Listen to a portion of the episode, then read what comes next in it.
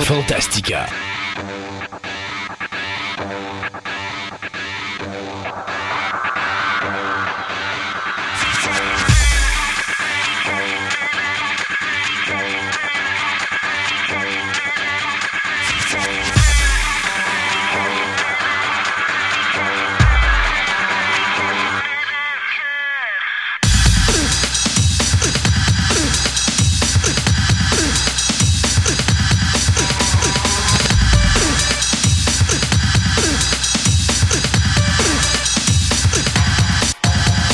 Tout le monde, bienvenue à cette autre édition, une émission spéciale de Fantastica. 4 heures minimum où on va vous parler d'Halloween. Euh, mais pas juste d'Halloween parce qu'aujourd'hui, c'est quelque chose qui me fait chaud au cœur, Sébastien. Oui. 20 ans de Fantastica. Ah oui, ton petit bébé qui est rendu à 20 ans. Mon bébé qui est rendu un il est grand rendu garçon. adulte, il va partir de la maison. Il y a des... il Ouais, va non, quitter. ça fait longtemps qu'il a quitté la maison. Je l'ai botté derrière. La... non, mais c'est ça, 20 ans euh, de Fantastica, que ce soit événementiel, radio euh, communautaire ou radio web aujourd'hui, une évolution temporelle. On va vous en reparler dans le courant de la journée. Euh, aussi, ben, vous avez reconnu Sébastien qui est à mes côtés. Ben oui. Donc, moi, c'est Christophe Lassens. Et aussi, on a pour notre première euh, partie d'émission avec nous Julien Mattern, notre chroniqueur animé manga, Bonjour tout le monde. qui a décidé de venir nous accompagner dans cette première portion d'émission. Et là, il faut, faut, faut dire à tout le monde, vous entendez le beau petit bruit dans le fond, là? Ben oui, parce On qu'on est- est... Nos enregistrements sont live de Fleur de Lys présentement. Euh, Ben, pas live. non, enregistré non, devant non, attention. Nos enregistrements sont live. Oui, l'enregistrement est live. Donc, ils sont devant le monde, devant le public, Oui. comme tu dis. Euh, hey, sais-tu, euh, puis Julien, je pense qu'il va être d'accord avec moi. On a même une Fantastica Girl avec nous aujourd'hui, qui est Marie-Camille, qui est notre animatrice. Elle a les notre- couleurs de, nos- de notre logo. les couleurs de notre événement, qui est notre chroniqueur musique, habituellement, qu'on va y faire un petit bonjour tantôt là, à la radio. Elle va, elle va venir faire son petit bout de jasette, je suis certain. Euh, et, et aussi, ben, grâce à Julien, merci beaucoup Julien, Ça fait plaisir. on s'est fait un cadeau pour notre 20e anniversaire. Ben oui, de Fait nous à nous. De nous à nous pour nous. Merci Julien d'avoir payé toute la facture. Euh, donc, on a notre gilet Fantastica aussi qui a été fait pour l'occasion. Donc, on est là à Fleur de Lys devant la boutique TPM OB Collection qui est un de nos commanditaires. Euh, donc, aujourd'hui, donc, comme on vous disait, c'est une émission spéciale. Il y a à peu près un 4 heures. C'est certain qu'on va dépasser, disons, 4h30. Où est-ce qu'on va parler Halloween et 20e anniversaire de Fantastica. Donc, à l'émission aujourd'hui, euh, on fait la première chronique avec la librairie Montmorency, la librairie avec qui on s'est associé, qu'on ne pouvait pas nommer, mais qu'on nomme aujourd'hui parce qu'on va faire notre première chronique avec eux autres. Donc, Christophe, hey, 20 ans pour avoir Oui. un Christophe versus Christophe à la radio. Non, non, c'était l'horreur. C'est- Ça- ça, allait avec le thème de l'Halloween. Ça va, être, ça va avec le thème de l'Halloween. Donc, euh, on va parler de comic book, bande dessinée avec le monde de l'Halloween. Euh, puis vous allez voir, on va bifurquer à gauche et à droite. On va faire plein de choses. Ouais, mais c'est comme si ta première chronique avec Christophe. C'est ça, Donc, il y a une ça, présentation. c'est c'est comme n'importe quel chroniqueur, quand il passe avec nous pour la première fois, il est hyper stressé, ça fait qu'il il en met plus que... Oui, oui, puis il est passionné. Puis là, c'est comme euh, la, la passion déborde. Et, et ça l'a débordé. Euh, on va parler, bien sûr, avec Julien. Tu vas nous parler d'animé ou tu Oui. vas nous parler de manga ou tu vas nous Euh, parler les des deux? Je parle d'horreur aujourd'hui. Euh, tu me l'as demandé, alors je, je fournis euh, l'horreur. Yes! Euh, donc, oui, effectivement, on va parler un peu de tout, je dirais. J'ai sélectionné quelques titres euh, qui semblaient intéressants. Je ne parlerai pas de tout. Je ne ferai pas l'historique de l'horreur au manga au Japon parce que ça pourrait être très long, mais on, on va donner des suggestions. Super. Puis, euh, merci encore du, pour l'investissement monétaire dans nos gilets Fantastica. C'était très Ah, apprécié. moi, moi, je pense que c'est un investissement qui va revenir euh, avec Euh, des dividendes importants un Ouais, jour. non, c'est ça. On a aussi, bien sûr, toi, Sébastien, qui va nous parler de science et zombies. Ouais, science et zombies. Donc, la science et technologie pour, le, pour cette émission-ci est tombée. Ouais. Donc, science et zombies. Moi, de mon côté, je vais faire euh, deux chroniques spéciales. Une sur Stephen King. Euh, On va parler un peu de Stephen King, mais l'objectif de la chronique, c'était de voir quelles sont les meilleures adaptations cinématographiques et les pires. Oui. Euh, puis on parle cinéma. Je voulais pas parler de télé parce que sinon on finirait pas. Euh, puis on va essayer de voir s'il n'y a pas de, des gens autour de nous qui vont peut-être nous donner aux eux, autres aussi leur point de vue sur qu'est-ce qui sont les meilleurs pour eux euh, les adaptations cinématographiques de Stephen King et les pires. Euh, et l'autre, bien, bien sûr, je vais parler des 20 ans de mon bébé. Donc, je vais montrer comment mon bébé est venu au monde et puis comment il a évolué avec le temps. Tous les gens qui ont participé, qui se sont intégrés pour faire en sorte euh, de faire de Fantastica un événement qui est quand même euh, assez connu euh, pour les gens qui connaissent un petit peu l'événementiel et aussi le domaine de la radio et tous les invités spéciaux qu'on a eu, l'histoire de ces invités-là et tout ça. Donc, vous allez voir qu'il y a beaucoup de monde qui ont passé à travers nos planches. On va avoir bien sûr Andréane qui va être là dans la deuxième partie d'émission qui va nous parler bien sûr de la fête de l'Halloween, d'où ça vient, comment ça a été créé, etc. Ça prenait une archéologue pour nous Ben oui. déterrer toute cette histoire-là. Et Yann va être avec nous pour nous parler de jeux de société. Et bien sûr, nous aurons bien sûr nos segments de nouvelles en plus qui vont se rajouter à ça. Euh, la façon que j'ai monté l'émission, vous allez remarquer, de toute façon, vous l'avez déjà vu, euh, partie 1, partie 2, euh, ça va être séparé, euh, première partie de deux heures et quelques, une deuxième partie de deux heures et quelques euh, pour faire un quatre heures et quelques. Euh, C'était la meilleure façon de le faire pour être sûr que, un, ça soit pas trop fatigant pour vous, puis deuxièmement, soyons honnêtes, mon logiciel peut pas faire plus que trois heures de montage. Si je voulais faire mon On émission spéciale, ouais, j'ai été limité. Ouais, tu peux bien rire, Julien. Euh, pas sûr que l'investissement monétaire va revenir si vite que tu penses. Euh, alors, nous, on s'arrête euh, deux petites secondes, le temps de mettre un petit intro musical. J'ai trouvé un site web Oui. mais arrêtez, c'est YouTube qui ont mis des musiques euh, libérées de droit. Euh, Ah. Et donc, j'ai trouvé des petites musiques d'Halloween, le fun. Fait que j'ai décidé cette, cette journée, puis désolé Patrick, parce que c'est Patrick qui nous fait nos musiques habituellement. Euh, On le met de côté on le, met, temporairement. on le met de côté pour cette émission-ci. On utilise ces petits thèmes. Fait qu'un- un petit thème halloweenesque et on vous revient tout de suite avec le premier segment de nos nouvelles.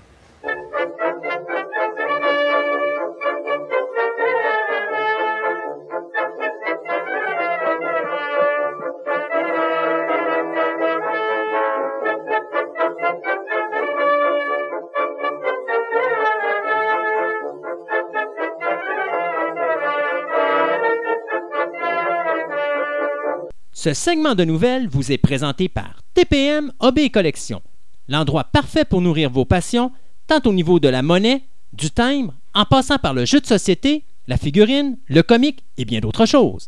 TPM OB Collection, deux succursales pour vous servir, Fleur de Lys au 550 Boulevard Amel, Québec, et au Mégacentre Rive-Sud, 655 de la Concorde à Lévis.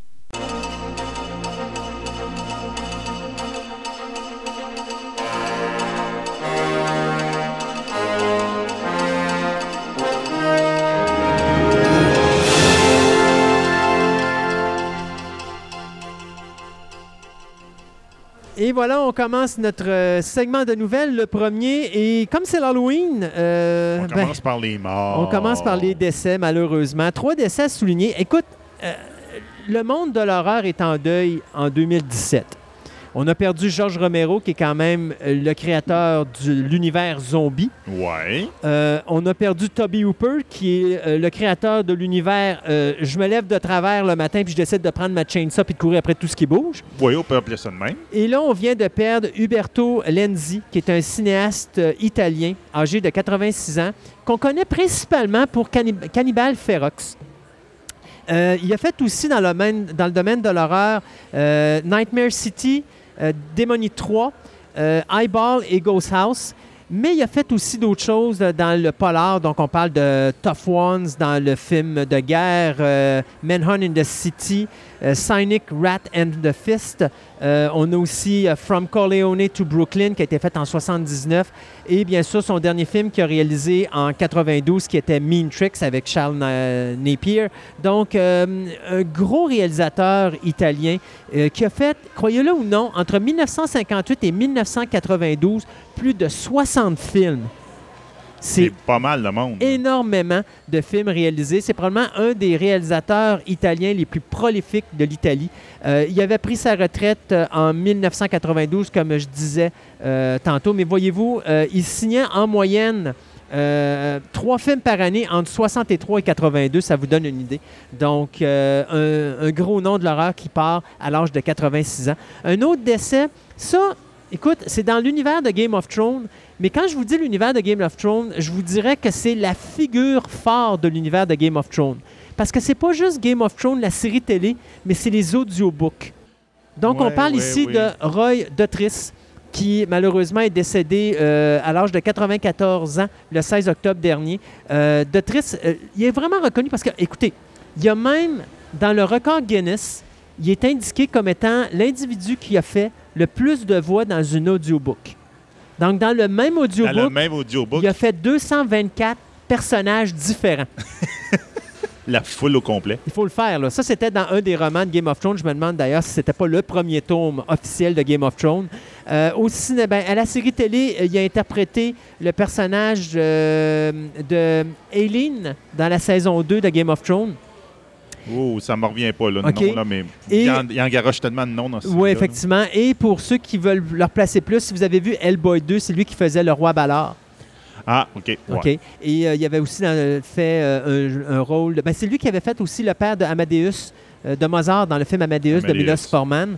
Et euh, il avait joué aussi sous la direction euh, d'Abel Ferrara dans le film Go-Go Tales. Donc, Monsieur Dotris qui décède malheureusement à l'âge de 94 ans. Et j'en lance un petit rapide parce que c'est un gros morceau qu'on perd également du côté du cinéma français. C'est Jean Rochefort qui est mort il y a quelques semaines à l'âge de 87 ans. Euh, il est mort à l'hôpital, euh, écoutez, un hôpital parisien, je n'ai pas le nom, mais il y a quand même plus de 150 euh, longs métrages à son actif. Il a gagné trois Césars. Ça, c'est les Oscars français. Ouais, c'est ça. C'est ça. Puis il avait mis fin à sa carrière en 2015. Puis même là, à l'âge de 85 ans, même parti, il continuait à faire de la télévision dans des, dans des talk shows. Il faisait encore de la radio à quelques endroits. Donc c'était encore un homme très actif. Euh, on l'avait vu dans, justement, on en avait parlé dans une autre émission là, que je trouvais que pour les, les gens du cinéma euh, français, là, pour la comédie, Pierre Richard dans, Oui, oui, euh, oui. euh, voyons, c'était bl- le blond avec la, la- la- la- la chaussure Euh, noire, je crois. ouais, le blond avec le chaussure noire. Donc, il avait joué là-dedans, puis il avait joué aussi dans La porteuse de pain, Un éléphant, ça trompe énormément, euh, Le cavaleur et une multitude d'autres films. Donc, euh, c'est un gros morceau du cinéma euh, français qui vient de, de décéder. Euh, Jean Rochefort, donc, qui nous a quittés à l'âge de 87 ans. Bon. Euh, sur une note un petit peu plus joyeuse, euh, on a eu droit justement il y a quelques semaines du premier trailer d'un film qui va s'appeler euh, Future Man. Ben, Comment tu film- peux faire des pas une nouvelles... série sur Hulu. Explique-moi, Sébastien, comment Ouais. tu fais pour faire des nouvelles joyeuses en cette période de l'Halloween? Ouh. Ben là, regarde, OK, on va la faire triste. OK, vas-y.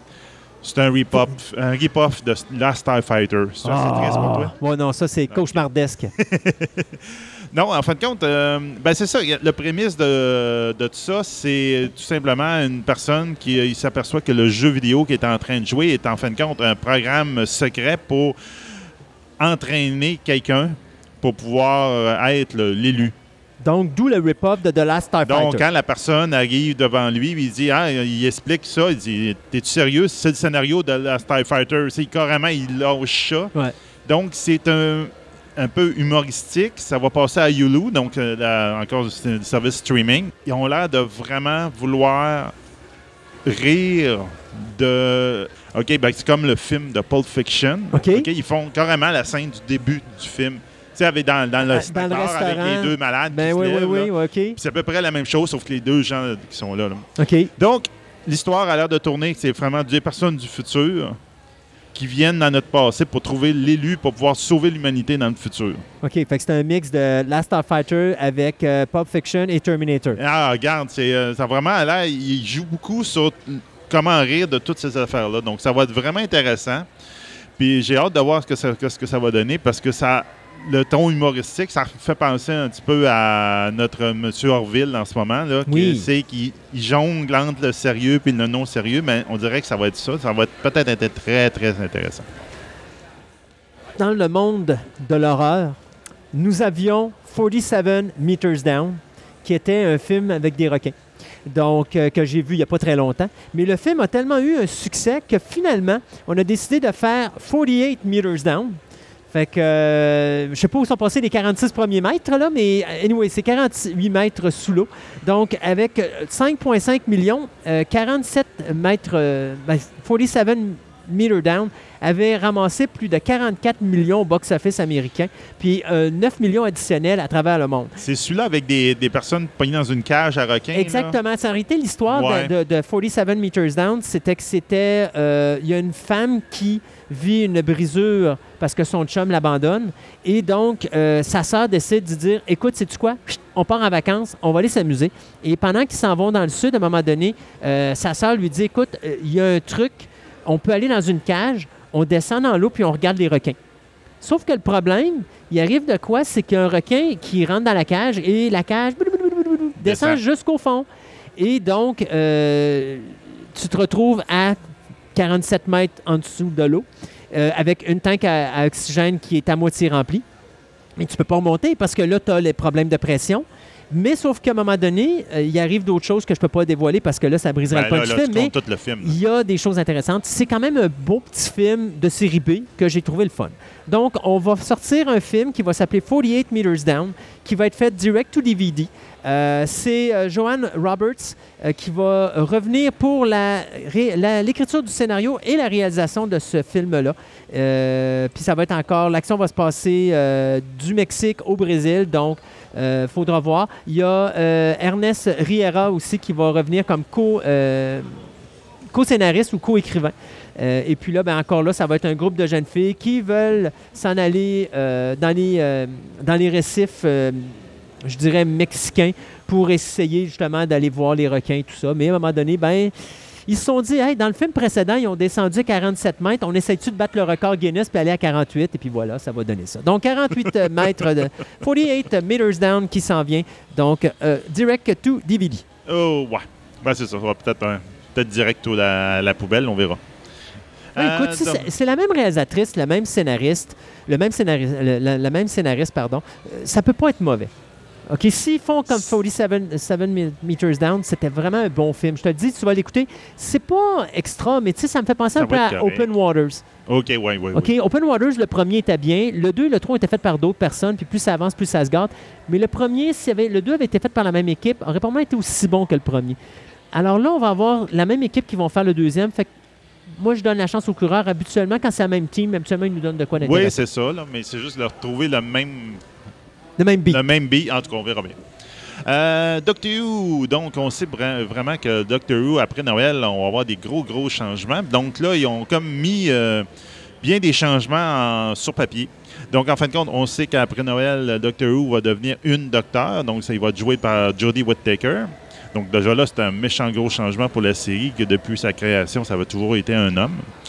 Euh, pour l'occasion, donc, ils vont redécorer l'intérieur du TARDIS. C'est pas nouveau, c'est pas parce que c'est une femme qui vient euh, dans le TARDIS. C'est juste que à, à peu près à chaque changement de docteur, maintenant, il change aussi l'intérieur. Avoir aussi droit à son nouveau euh, screwdriver. Mais ce qui est intéressant, c'est qu'il tasse vraiment les traditions de Doctor Who. Donc, Maintenant, comme il y a la personne qui va, qui va jouer le docteur est une femme, bien, ils ont décidé, comme de raison, de mettre un homme avec elle. Mais ça va être un homme, on peut dire, de- d'expérience. Donc, c'est une personne, le, le gars, l'acteur qui va jouer son compagnon, c'est Bradley Wash, qui est un acteur de 57 ans. OK. Donc, vraiment, ils ont là, ils ont- cassé le moule Ils ont, shifté, complètement. ils ont shifté au complet. Donc, Doctor Who il est rendu une femme, son bras droit est rendu un homme. Un homme. Et Doctor Who était toujours âgé. Là, il est rendu jeune. Et là, ben, l'adjoint qui était toujours jeune, là, va devenir un. Et non, non, il change tout. Là, le- le- En change, ils en réalité, ils changent rien. Ils sont encore dans le, dans le, le- le moule conventionnel de Ah, dire ben oui, les femmes sûr. cherchent un homme plus vieux pour les seconder ou pour les diriger. Ouais. Ah, là, c'est sexiste que je viens non, de faire. non, hein? totalement. Là, là, Ouais, là, ma blonde va me passer une paire de claques quand je vais Ah oui, venir à la maison tantôt, c'est sûr. mal. Donc, en plus, en plus de ça, il y a deux, comédiens qui ont été confirmés comme réguliers pour la série, dont Mandip Gill et euh, euh, Tosin Cole. Donc, on pourrait probablement avoir droit à deux sous-compagnons qui vont être là, des, des personnes qu'on va voir très souvent dans la, dans la série. De plus, un autre changement qui a été annoncé, c'est qu'on n'est plus maintenant à des épisodes de 45 minutes. Euh, on Oh. est des épisodes de 60 minutes. Ça, c'est le fun. Donc, c'est quand même intéressant. Donc, on va passer de 13 épisodes par saison à 10 pour compenser. Donc, c'est à peu près le même prix. là. Ça, c'est pas. Ouais, OK. C'est pour l'argent. Ouais, Ça, à un ouais, euh, grosso modo, ça revient à peu près à même argent. Euh, ils vont être Puis ils, vont, ils ont confirmé qu'ils vont être diffusés en 2018. Parce que d'habitude, quand il y a des gros changements de même, Doctor Who prend toujours au, au moins un an de, pause. Donc là, il ne prendrait pas d'an de pause. C'est dans 2018 que ça va être. Euh, ça inclut pas le spécial de Noël. Toujours en parlant de Doctor Who, il y a une autre petite nouvelle qui est sortie. En 1970, il y avait une grève qui avait frappé la BBC, en plein milieu d'un ép- d'un- d'un d'un épisode de Doctor Who, d'un tournage de Doctor Who. Avec justement à cette époque-là, c'était Tom Baker qui jouait.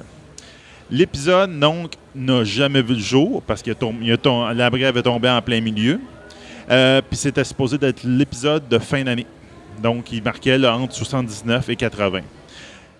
Ça n'a jamais été complété. Donc, en 92, il y avait eu des brides de tournage qui avaient été diffusées à la BBC.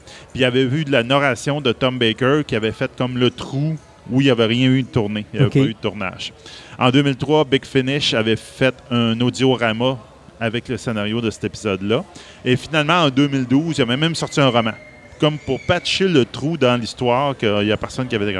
Mais finalement, ils ont eu le droit. A- On a eu le droit il y a très récemment, en même temps que le, teaser du prochain Star Wars, on a eu un petit teaser de cet épisode-là perdu. Qu'en fin de compte, ils ont décidé de faire. Ils ont décidé de prendre toutes les scènes, les remettre au goût du jour, mais en fin de compte, les, euh, remasteriser pour leur donner un beau look. Puis toutes les scènes qui manquent, ils font animé. Ah! Et c'est Tom Baker qui reprend sa voix du Doctor Who à ce moment-là pour compléter le- toutes les scènes qui n'ont pas été faites. idée. Donc, j'ai trouvé que c'est vraiment une là, bonne il- idée. il ça va être intéressant. Là, Ça, va être vrai. C'est un beau clin d'œil Ouais. aux fans pour dire regarde, voici l'épisode qu'on vous avez jamais vu. Là. Mais il y a plein, parce que dis-moi si je me trompe, Doctor Who, les premiers épisodes, il y en a beaucoup là-dedans qui sont perdus à jamais. Parce que, oui, que ce parce que la BBC. qui pourrait le refaire? Peut-être. C'est que la BBC, à une certaine époque, avait besoin de place. Puis ils ont tout jeté. Ouais. toutes leurs archives, ils les ont pris, ils ont mis ça dans la poubelle. Et ou encore, ils ont aussi- dans certaines de leurs archives, ils n'ont pas fait attention, puis ils ont pourri. Mm. Donc, il y a beaucoup, beaucoup, beaucoup d'affaires d'une certaine époque de la BBC qui se sont totalement perdues. On parle pas juste de Doctor Who, on parle de toutes les archives de la BBC. là. Et donc, il y en a certains épisodes qui ont disparu, puis qu'on a pu, entre autres, la, régénération, la première régénération entre le premier Docteur et le deuxième, ça n'existe plus. Ouais. On a juste des images, des photos, tout ça même. Souvent, ce qu'on a réussi à voir de ces ép- épisodes-là, c'est du monde qui les avait enregistrés chez eux. OK. Puis il a dit J'ai encore la cassette dans mon grenier. OK. Puis là, il récupère la cassette, puis il essaie de, De remettre retrouver un les peu, les- de retrouver les images dessus, puis les remettre un, un petit peu. C'est voyable, là, avec, pas avec le tracking qui saute non, tout c'est le temps. sûr. Mais tu vois, ça, ça serait quelque chose qu'ils pourraient faire. Genre, euh, on sait qu'il y a beaucoup d'épisodes qui ont les tractions, mais ils n'ont plus d'image. Ben oui. Fait que à ce moment-là, refais-le en numé- euh, pas en numérique, mais je veux dire, ben, avec l'animation 3D Avec aujourd'hui, l'animation serais capable, 3D, là. là, c'est comme une animation, ça ressemble beaucoup à. Surtout que c'est du noir et blanc en plus. Je dis que ça ressemble à Sword Park, là, mais c'est pas tout à fait ça. Mais en tout cas, on Ouais. voyait un peu le genre de dessin. Là. Mais tu, Mais mais ça tu ressemble- faire de l'animation 3D, tu peux quand même aller Ben chercher oui, une très belle qualité. bien. Je- Puis, euh, en plus de faire ça, euh, justement, en anime 3D, tu gardes tes voix parce que tu sais que l'attraction est là. Tu as, tout pour faire l'épisode. Fait que même si les gens, à un moment donné, tu passes d'une image réelle à une image 3D, tu t'en fous-tu? Tu as tout devant toi pour le. Tu es Ben capable oui. de compléter toute ta série de Doctor Who du début jusqu'à aujourd'hui. Ça serait peut-être la chose à. On va envoyer un email. On va, oui, on va faire des Ouais. suggestions. On va envoyer un email à qui de droit? Hey, moi, je suis un fan de The Adams Family depuis que je suis haut comme trois pommes. Et euh, si je vous disais qu'après 19 ans d'absence des écrans, The Adams Family revient au cinéma. Au cinéma, Ouais, au cinéma, on parle de faire. euh, MGM parle de produire un métrage d'animation 3D qui va mettre en vedette tous les personnages de M. Charles Adams. Donc, euh, Charles Adams avait fait euh, des dessins à l'origine, c'était des stripes euh, ou des strips, avant de devenir un comique et après ça d'être adapté euh, de 1964 à 1967 pour une série. Euh, avec euh, Gomez, Morticia, euh, Uncle Fester, il y avait Wednesday, Pugsley, il y avait Thing. The Thing. Voyons, Thing. Non, pas The Thing. Ding. C'était la petite main qui se promenait partout, Ouais, là. C'était Thing. Donc, euh, c'est un projet que c'est pas la première fois que je n'entends parler. Puis à l'origine, je, je pensais sincèrement que Tim Burton, qui était derrière ce projet-là, allait réaliser. Je trouvais que c'était la personne idéale Ah, pour faire les Adams Family. idée, ça. Et malheureusement, ça n'avait pas marché. Sauf que là, on va repartir le projet. Et moi, ce qui me rassure, c'est que c'est la scénariste qui travaillait pour Tim Burton à cette époque-là, qui était Pamela euh, Petler, qui a fait Corpse Bride et qui a fait Nine, qui va s'attaquer à ce projet-là. Donc, je trouve que Adams Family, au niveau écriture, est entre bonnes mains. Oui, ça peut être intéressant là, avec ces personnes-là. Restera maintenant à savoir qui va travailler parce que j'ai pas de nom de. Ouais, oui, c'est pas vrai. J'ai Conrad Vermont, c'est lui qui va réaliser. C'est le gars qui a fait Sausage Party. Ça, c'est là que ça se gâte un petit peu parce que Sausage Party, c'est un petit peu grossier et vulgaire. Je pense pas qu'il tombe là-dedans avec The Adams Family, mais disons que si Pamela fait une belle job d'écriture, je pense que l'autre, il va se calmer. Euh, du moins, j'espère pour lui. On peut essayer. Sinon, les- je pense que Morticia et euh, Gomez vont sortir de leur tombe puis vont aller le voir chez eux puis ils vont y arranger le portrait. Euh, il y avait une brève série d'animation qui avait été faite en 73 après, euh, basée bien sûr avec les personnages de la série, euh, télé de 64 à 67. Les mêmes acteurs de 64 à 67 étaient revenus pour un téléfilm spécial d'Halloween en 77. Après ça, il y avait eu bien sûr les deux films de Barry Sonnenfeld en 91 et en 93 qui avaient été faits. Et euh, ça avait Rod Julia qui faisait, Gomez, puis il y avait Angelina Houston qui faisait euh, vraiment. C'était Christina Ricci qui faisait Wednesday, qui était la meilleure Wednesday qu'on pouvait pas avoir à ce moment-là. D'ailleurs, était- c'était mon personnage favori dans les films de, de Sonnenfeld. Il y a eu un dessin animé en 92 et il y a eu un téléfilm de retrouvailles qui avait été fait en 98 avec des nouveaux comédiens. Puis si je me trompe pas, c'était Daryl Hannah qui faisait le personnage de Morticia. C'était vraiment ordinaire, c'était vraiment pas terrible. Donc, euh, on s'en vient après 19 ans d'absence des Adams Family qui reviennent sur le grand écran. Ben, ben, regarde, euh, comme on est dans le thème de Halloween.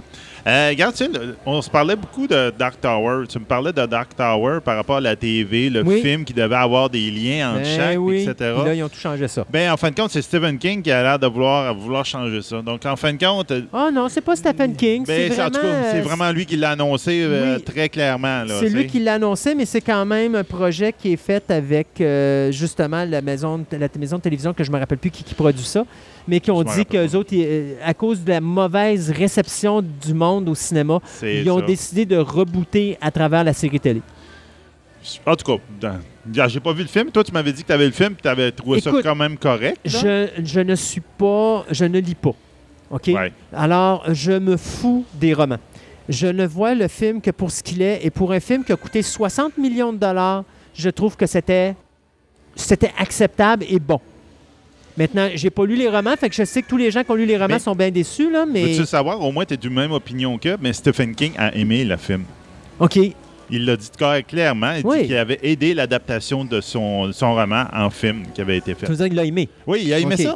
Il a vraiment. Ouais. Donc là, c'est comme si la personne qui l'a fait a dit. A c'est pas. Oui, là. puis tout le monde qui est inclus dans le projet sont d'accord pour dire que c'était un bon travail. Sébastien, je m'excuse, j'arrête ça deux secondes. Entre mon chat dans la dernière émission et une mouche aujourd'hui. Ah ouais, la mouche, ça me tourne autour là, tantôt. T'attires les animaux comme ça, pas de mousse de bon sens. Une chance qu'on fait pas ça pendant l'émission des. euh, pas l'émission, mais pendant l'événement des animaux exotiques ou encore des chiens et des chats qui Il ne s'en faut viennent pas à faire ça dans un zoo ni dans un aquarium. Écoute, Targi va me sauter dessus. S'arrêter avec l'événement exotique, s'il y avait un vélociraptor, je me semble de voir le vélociraptor qui fait ses crocs sur toi, ça aurait été quelque chose à voir. Mais ceci dit, pour en venir à ça, tout le monde qui ont travaillé sur le projet, qui ont vu le film, ont dit le film est bon, euh, mais les gens, les amateurs de The Dark Tower l'ont vraiment pas aimé parce que je pense que l'histoire se passe euh, trop vers le centre. Fait que y a beaucoup de monde qui n'ont pas vraiment apprécié le contenu ou la façon et le lieu où ça a été traité. Il y en a d'autres qui n'ont pas aimé le fait que c'était un noir qui faisait le personnage principal. Ouais, je sais que ça va accrocher Ça beaucoup aussi, le ça avait casting à l'époque. là, Exactement. ouais. Alors, il y, a- il y a une multitude de facteurs, mais moi, j'ai vu le film et je trouve pas que le film est si mauvais que ça. Je pense que c'est pas une si mauvaise adaptation que ça, mais encore là, je n'ai pas vu les livres. Ouais, ben c'est ça. Si, t'avais-tu autre chose, toi, là-dessus? Ouais, Ah, regarde. ben oui, euh, mais t'avais commencé ta nouvelle pour dire, ouais, Oui, finalement, oui. ils vont rebooter la télévision. oh, oui, c'est ça. Ben, en compte, ils vont- la, la- la TV va être un reboot. là, regarde, euh, Puis, il n'y a pas Au de date? départ, on s'entend, il était supposé tout être un lien puis une continuité Oui, entre chaque. Là, ils ont décidé que le film n'a pas, ça n'a pas marché. Puis... Fait que là, ça On veut-tu dire que la, la série de films est terminée? Oh, petite question. Ouais, On il y a des chances, peut-être. là, ouais, on verra bien. Euh, hey, Sean Penn s'en va à la télévision. Oui? Ben oui, ben oui, ben oui. Il va jouer dans la série The First. Donc, euh, c'est une nouvelle série qui va être euh, produite par euh, Beau euh, Willingman, donc qui nous a donné House of Cards. Ça s'intitule The First, donc c'est une série qui va situer son action dans un futur proche. qui va suivre bien sûr la première mission sur Mars. Donc on va non seulement suivre les astronautes, mais on va suivre également leurs familles qui sont restées sur Terre.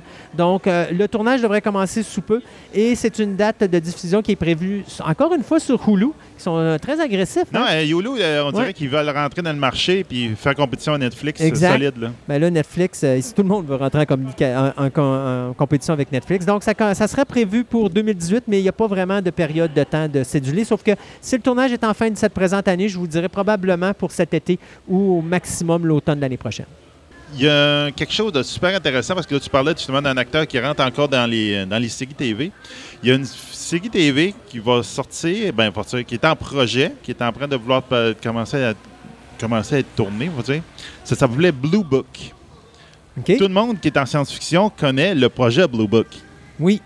qui Moi, était en fin de compte l'étude de. Toi, Julien, tu connais-tu le, le projet Blue Book? Le nom me dit quelque chose, mais honnêtement, je suis inculte. Pourtant, tu connais X-Files? Ouais.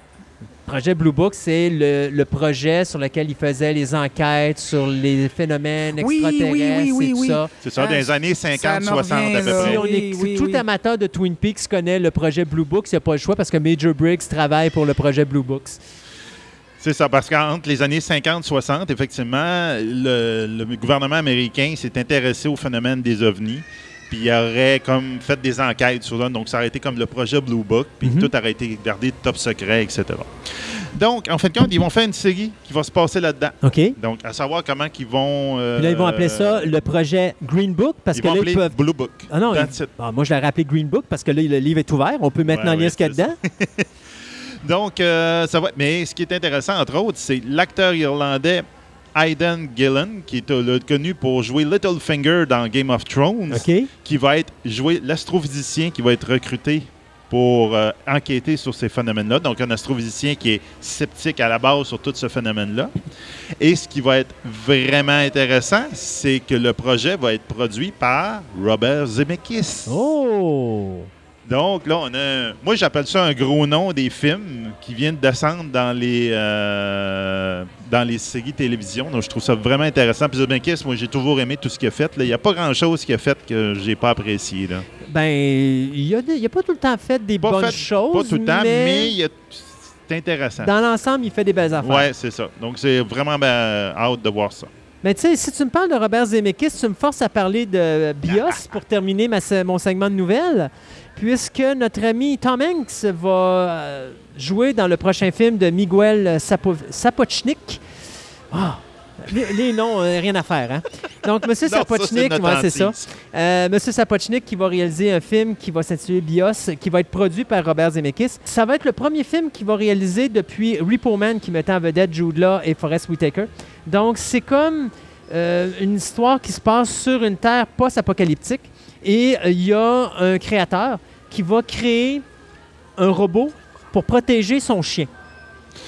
Oui, j'ai vu passer ça hier, la, nouvelle de ça. Puis Alors, ah, bien sûr, en protégeant son chien, ben, il va apprendre euh, l'amour, l'amitié et le sens de la vie humaine à travers Ouais. les animaux. OK.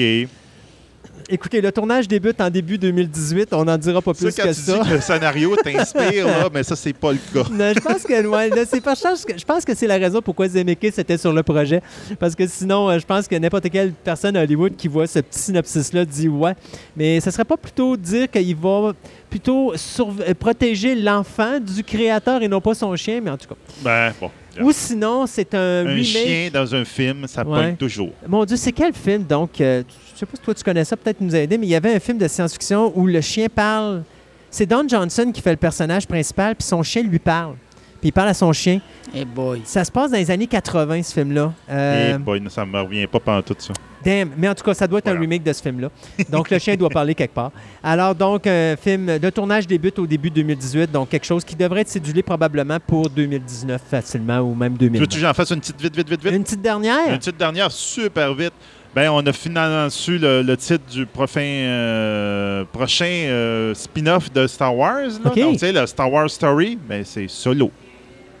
OK, c'est un film où il va y avoir un seul Solo. acteur. Ouais, c'est ça. Il va y un avoir seul un seul acteur, acteur. ça va être un. un- un- voyons, comment je pourrais dire, donc, quelqu'un qui parle tout seul, euh, qui fait un monologue Ouais, de deux heures et quart, c'est tout ça. un film qui va s'appeler Solo. Ouais, Ou, ouais. c'est Ah a ouais, tellement de c'est misère à le faire qu'ils en font juste un. C'est Solo, fini, terminé. C'est fini, Non, terminé. Un film En tout cas, là, Solo. euh, ben, c'est ça. Ben, c'est comme j'ai marqué commentaire, c'est c'est ça. C'est ça. Donc, Euh, Solo, A Star Wars tout le Story. monde- ouais, ça, solo, Ben, A Star Wars Je rajouterais juste une chose à ta nouvelle, Sébastien. Pour les amateurs de The Mist, la série a été cancellée. Oui, mais là, j'en ai encore d'autres choses. Mais j'avais Ah ouais? marqué encore de Mist, mais bon, c'est une Ben voilà, là, je Mais on va parler de. On va parler de Stephen King un peu on plus va tard pouvoir dans en parler de. Mist qui a été cancellé. Exactement. Euh, écoutez, on arrête là. On a assez dit niaiseries. On va revenir tantôt avec un autre segment de nouvelles. Euh, puis on s'arrête encore avec un petit segment musical d'Halloween et, et on vous revient tout de suite après avec notre première chronique de ce show spécial sur l'Halloween et les 20 ans de Fantastica.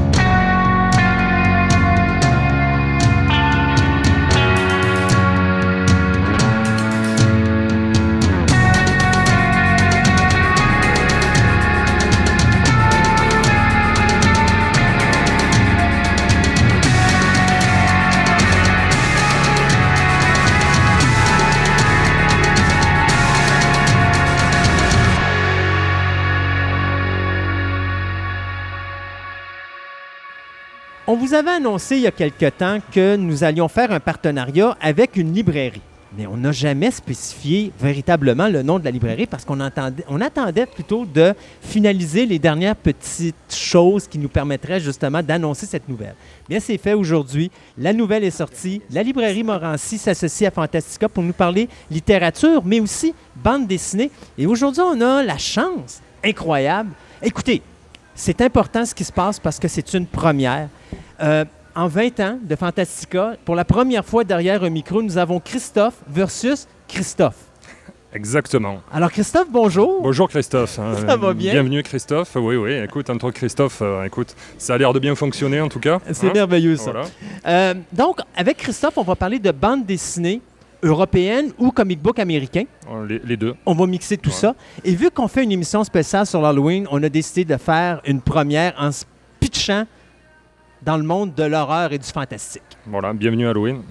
Hein, Donc, ça, exactement. de quoi est-ce qu'on va parler aujourd'hui? Bah, je pense qu'on va commencer comme euh, chaque chose, euh, il faut commencer par le début, c'est-à-dire souvent par les, euh, les origines de l'horreur. OK? Alors souvent les origines de l'horreur, bah, elles sont très simples en fait au final, euh, elles sont humaines. ben Oui, oui, hein, euh, exactement. Quand on commence à, à regarder un petit peu dans les, euh, les origines justement de, de l'horreur. Euh, on peut aussi euh, se baser, c'est au niveau historique, je dirais, euh, on peut commencer par des peintures rupestres qu'on a, on a pu trouver euh, dans, les, euh, dans, dans certaines grottes à travers le monde.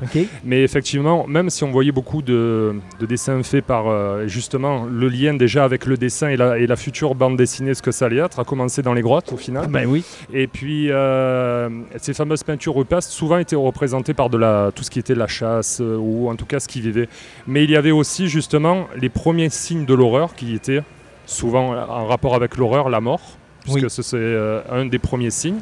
Puis, euh, ça a commencé comme ça. Après, je vais aller un peu plus vite aussi dans le temps, mais euh, si on commence aussi à regarder au niveau, au niveau de l'Égypte, quand on regarde au niveau des hiéroglyphes, je ne sais pas lire des hiéroglyphes, hein, je, te, je te rassure.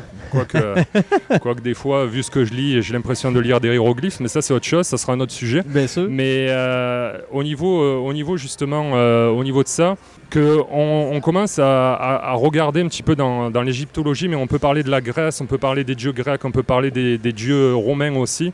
Il y a toujours un rapport déjà de force. Il y a toujours un rapport aussi effectivement avec, euh, oui, on adore tel ou tel dieu, mais ce sont des dieux, par exemple, souvent les dieux de la mort, en particulier dans l'Égypte, qui ont un lien premier aussi avec ben, la mort, c'est l'horreur, l'horreur, c'est la mort Oui. etc. La bande dessinée a commencé au final il y a très très longtemps. Au niveau effectivement du, euh, du 19e siècle, parce que là c'est intéressant. Ça c'est une période pour moi qui est, qui est très très intéressante. Je ne sais pas si tu as déjà vu et si nos auditeurs ont déjà vu, parce que si vous ne l'avez pas vu, Christophe vous le dit, alors ou les deux Christophe vont vous le dire, mais euh, il y a une série que, qui est terminée, mais que je suis un pur fan, donc j'assume euh, exactement le, ma fantaisie peut-être à ce niveau-là, pardon. Mais c'est la, la série Penny Dreadful, Oui. euh, qui... euh, Donc, il y a un comique euh, qui a été fait. Exactement, un comique a été fait, mais ce qu'il faut aussi remonter justement, et c'est là où je reviens au 19e siècle, euh, et c'est là où est mon lien aussi avec la bande dessinée, c'est que, le, que Penny Dreadful, en fait, à la base, c'était des comics. Ce qu'on pourrait appeler aujourd'hui des comics, en tout cas. Euh, dans les a- D'ailleurs, on peut faire ce parallèle aussi avec les, euh, les fameux pulp magazines américains. Ça se ressemble un peu ou avec ce qu'on appelait aussi les Jim Novels, pour ceux qui, qui ont... ben, je ne sais pas si aujourd'hui il y a encore des gens qui ont connu ça, ou alors ils sont vraiment extrêmement âgés. Mais Dreadful, c'est un comic book américain? non, pas du tout. En c'est fait, c'est européen. C'est là où je fais ce parallèle aussi avec l'Europe. C'est que euh, en Angleterre, en fait, euh, au 19e siècle, qu'on le veuille ou non, il y avait déjà des comic books qui étaient, euh, qui étaient faits. Et euh, c'est Penny Dreadful. euh, pourquoi Penny? Parce que ça, c'est, euh, ça coûtait juste un penny. Un penny, ouais. Voilà, et c'était fait bah, pour la, la classe ouvrière, tout simplement. Donc au final, les, les gens, les gens de la classe ouvrière, et en particulier bien sûr les jeunes, euh, s'arrachaient vraiment en fait ces, euh, ces magazines d'horreur. Alors ces magazines d'horreur, euh, aussi ce qu'ils avaient d'intéressant, c'est que c'était toujours basé sur la réalité. C'est-à-dire que euh, que ce soit les crimes de Jack l'Éventreur, que ce soit euh, ce que l'on veut, il y avait toujours, qu'on le veuille ou non, un fond de vérité. Et comme beaucoup au- aujourd'hui, même encore de, de comics ou autres, euh, ben, c'est sûr que c'était vraiment basé. Effectivement, il y a toujours une part de vérité, euh, même dans les contes, de toute ça, façon. donc c'est pour ça que Penny Dreadful, là je voulais en parler parce que c'est une base importante aussi de la... Alors, ok, il y, a, il y a la série télé, une fois de plus que je conseille, qui est vraiment excellente, je pense que vous l'aurez compris. Euh, mais d'un autre côté, c'est ce rapport avec ça. Effectivement, les Penny Dreadful, ça s'est vendu énormément. Et puis euh, après, bah, c'est tombé au début du, 19, du, pardon, du 20e siècle, un peu en désuétude. Là, et puis euh, c'est- on, est, on est parti sur d'autres choses. Mais au final, ce qui a pris le relais, c'est comme souvent, euh, alors c'est pas parce que je suis européen, ra- rassurez-vous que je vous dis ça, mais souvent il y, a- eu des idées européennes qui ont été reprises aux États-Unis et qui ont été très bien faites de toute façon. C'est pour ça que je vous parlais aussi des, c'est là que je fais mon lien aussi avec ça, les pulp magazines. Euh, pulp magazine, alors souvent, euh, oui on était dans l'horreur, mais on était surtout quand même dans une partie, euh, au-delà de la partie horrifique, on était aussi dans cette partie de les crimes sanglants, euh, en tout cas tout, tout ce genre d'affaires. Mais le pulp, Le- euh, ouais. pulp était-tu vraiment du comique ou c'était de l'écrit? Le, le pulp, en fait, euh, c'était c'était les deux, en fait. Tu, as, tu as raison de le dire, tu as raison de le soulever. C'est qu'au au départ, ils écrivaient des histoires sans forcément d'image, mais c'est rapidement devenu. ben, justement, une fois de plus, on revient avec les fameuses classes ouvrières. Ouais. Les classes ouvrières, en fait, qui sont des. Mais qu'on le veuille, peut-être on va plus appeler ça des classes ouvrières aujourd'hui, ou on va appeler ça la classe moyenne. Ouais. Mais aujourd'hui, on est quand même tou- toujours très friand, et puis on le voit chacun, toi, sûrement chez TPM, et puis moi à la librairie Morancy, de effectivement que les gens sont toujours quand même friands de ce genre de choses. Pour les Pulp Magazine, alors ça, ça va être euh, ma petite Pourquoi Pulp Magazine? Pulp, c'est que ça vient de Wood Pulp, puisque en fait, euh, c'était euh, des magazines qui étaient fabriqués à partir d'une pâte à bois. Euh, qui s'appelait donc Wood Pulp et, euh, et effectivement, bah, ils ont enlevé le wood, ils ont gardé juste le, le pulp. et puis, euh, du coup, c'est devenu dans, dans je, je dirais, bah, ce, qui, ce qui est connu quand même maintenant de la part surtout des, des- des fans de comics, quelque chose d'a- d'ailleurs d'assez re- recherché aussi. Et, mais là, on était vraiment dans les, dans les crimes sanglants. On était vraiment. Euh, parce qu'il y a toujours aussi un lien avec, euh, avec l'Halloween, bien oui. sûr, avec toute cette horreur, avec euh, ce, stress quelque part, avec euh, tout ce genre de choses. Par contre, euh, il y avait aussi les fameux Jim Novels. Jim Novel, par contre, c'est plus que tu me disais au- auparavant, c'est que les Jim Novels, donc pourquoi Jim Parce que ça coûtait 10 cents. Euh, C'était. Donc, c'était les dîmes avec un D, là. Ouais, c'est ça. Le, le truc, c'est que effectivement, on, a- on, est, on est vraiment dans la partie où là, on va lire des histoires. Le pulp, c'est plus graphique. Le Jim, c'était quand même. bah, Il y avait un peu de graphisme, mais c'était quand même vraiment de l'écriture. Donc, toutes ces histoires-là ont fait que aujourd'hui.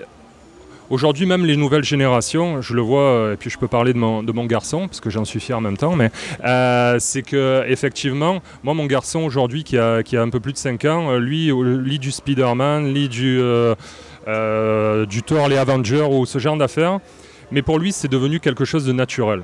Oui. Souvent, on disait, oh, ben la BD, c'est pour les enfants. La BD, j'ai souvent entendu ça. Aujourd'hui, même s'il y en a encore ça. qui croient, et ça c'est mon petit message perso que je Ouais. fais passer, je vous le cache pas, c'est que aujourd'hui la bande dessinée, oui bien sûr, il y en a pour les enfants, mais il y en a énormément pour tout le monde. Oui. Et puis croyez-moi, et ça je peux vous le dire, et je terminerai ma petite parenthèse là-dessus, c'est que la, la bande dessinée, quelle qu'elle soit, elle fait réfléchir. Parce qu'il ne faut pas oublier qu'aussi la bande dessinée, c'est de la lecture. Oui. Et souvent les enfants commencent aussi à apprendre avec euh, de, de la bande dessinée. en tout cas, euh, moi c'est le cas. si je me trompe, euh, Christophe, mais il me semble même qu'aujourd'hui, la bande dessinée est beaucoup plus pour adultes que pour enfants. Exactement. À l'époque, je me rappelle les années 60-70, tu écoutais du Captain America, ou tu le disais, du Captain Ouais, ouais, America, ouais. des choses comme ça.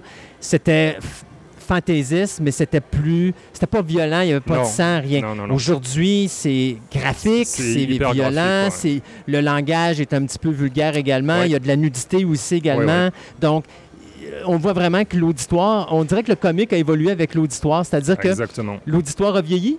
Oui. Le comique a vieilli. Et oui, non, c'est ça. Mais le jeune, lui, euh, on dirait qu'il n'y a rien pour lui véritablement facilement. Euh, On parle de jeune bas Oui, âge, oui, là, oui, le oui, 4, oui, 5, oui. 6 ans. Là. Il n'y a plus autant de facilité comme nous à l'époque quand on prenait un petit Spider-Man. Aujourd'hui, le parent, je ne suis pas sûr qu'il est prêt à laisser l'enfant aller chercher un Spider-Man quand il voit la page couverture puis qu'il y a un point qui passe à travers le corps d'une Ben, personne. C'est exactement ça. Ben, si on, on- on poursuit là-dessus, et puis je reviendrai après Mhm. à, à mes aventures horrifiques, mais c'est que effectivement, mais il y a un côté horrifique justement dans, dans un gars qui se fait traverser avec un, un coup de poing. Ouais. Mais euh, Merci Todd McFarlane, parce que je pense mer- qu'il des- c'est lui qui a lancé ça. Exa- exactement. La, la chose aujourd'hui, c'est que effectivement, euh, et puis là, moi, je me mets aussi à la place des parents puisque je suis père. Mais euh, c'est que au final, oui, je fais aussi bien sûr attention à, à ce que lit mon fils. Bien sûr, je veux pas non plus qu'il voit, il voit des horreurs. Il aura assez le temps pour ça, je pense. Oui. Mais euh, là, par contre, c'est sûr que moi, mes parents eux-mêmes étaient déjà des libraires, donc c'est sûr que j'ai- j'ai- je suis un peu comme Obélix, je suis tombé dans la marmite très jeune. Mais, euh, mais par contre, c'est sûr que de notre côté, euh, c'est sûr qu'avec des parents, avec un, avec un père libraire, c'est sûr que bon, il y a un peu plus de, de loose pour Oui. reprendre l'expression. Mais, euh, mais quand même, je fais, c'est sûr que je, je comprends les parents. C'est là aussi mon, mon job de libraire et, et le tien aussi quand ils viennent dans, dans- dans nos boutiques respectives. C'est que effectivement, ben, nous, on est là aussi pour, euh, pour leur dire, ben, regardez, votre enfant, il a tel âge. On est là aussi pour, pour les amener à d'autres types de, d'autres types de lectures. Il y a eu toute cette période-là. Après, dans les années, et puis là, je vais rester là euh, pendant un bon moment, en tout cas dans le, 20e siècle, c'est que par la suite, euh, début du 20e, là, je vais faire ma, ma partie en fait dans la littérature. On ne peut pas laisser passer, euh, et surtout dans la partie horrifique, euh, les livres de Marie Shelley, bien sûr, avec euh. Frankenstein, euh, Bram Stoker avec Dracula, mais aussi en particulier, ça c'est, j'ai fait un petit saut là-dessus, mais dans ce qui nous vient aussi en, en même temps que les, justement les Penny Dreadful, je fais juste un bond en arrière, vous m'excuserez, mais c'est que il y a eu aussi la, la période littérature gothique, parce que ce qui, le gothique, alors je comprends que le gothique, il y a une part, est-ce qu'il y a vraiment une part d'horreur? Oui et non, parce que c'est, il y, a- il y a souvent, je pense plus aussi dans le gothique, euh, il y a quand même une partie aussi qui est, euh, qui est assez euh, Sensuel? sensuelle. Ouais, c'est le bon terme là, c'est ça. C'est à la fois sensuel et obscur. On peut pas bien sûr que le réduire à ça, mais ça a vraiment explosé justement. C'est pour ça que je parle vraiment de Penny Dreadful parce que pendant la même période, l'univers gothique a complètement, complètement explosé. Oui. Comme j'ai discuté justement avec des gens, euh, bah, des gothiques tout simplement, eux-mêmes me ramènent ça aussi plus loin dans l'histoire, mais je ne vais pas m'embarquer là-dedans aujourd'hui. Il y a eu dans ces années-là aussi un espèce de... a beaucoup de films américains, là. on a tous été nourris, hein, qu'on soit, euh, qu'on le veuille ou non, euh, canadien, anglais, français, peu importe euh, sur la planète. Là, euh, même des Coréens du Nord ont dû voir ces, ces- Ouais, on ces parle, films, parle des Universal Monsters? Les Universal Monsters, les... euh, Frankenstein, Dracula, l'homme invisible, la momie. tous, tous sont arrivés. Et puis, il y a eu aussi, un- surtout au début des années 80, il y a eu un revival aussi de, de l'horreur. Alors, les- ce qu'on appelait les. Vous m'excuserez mon anglais, hein, c'est les, les slashers, je sais pas comment ça se Ouais, les prononce. slashers. Le slasher. Oui, Euh, donc on parle des. Halloween, Vendredi Les Hall- 13 et tout ça. Exactement. les, euh, pour en revenir, il y a eu le- un festival maintenant qui s'appelle plus, euh, qui, qui a, été déplacé en, en- en France aussi. Pour les, euh, ben, j'en ai discuté avec des Québécois. C'était à Voriaz Oui, que beaucoup avec euh, de mes clients, j'en discute et puis ils ont, qui ont mon âge ou qui sont un peu plus âgés, euh, a été vraiment un précurseur aussi en France de ça. Oui.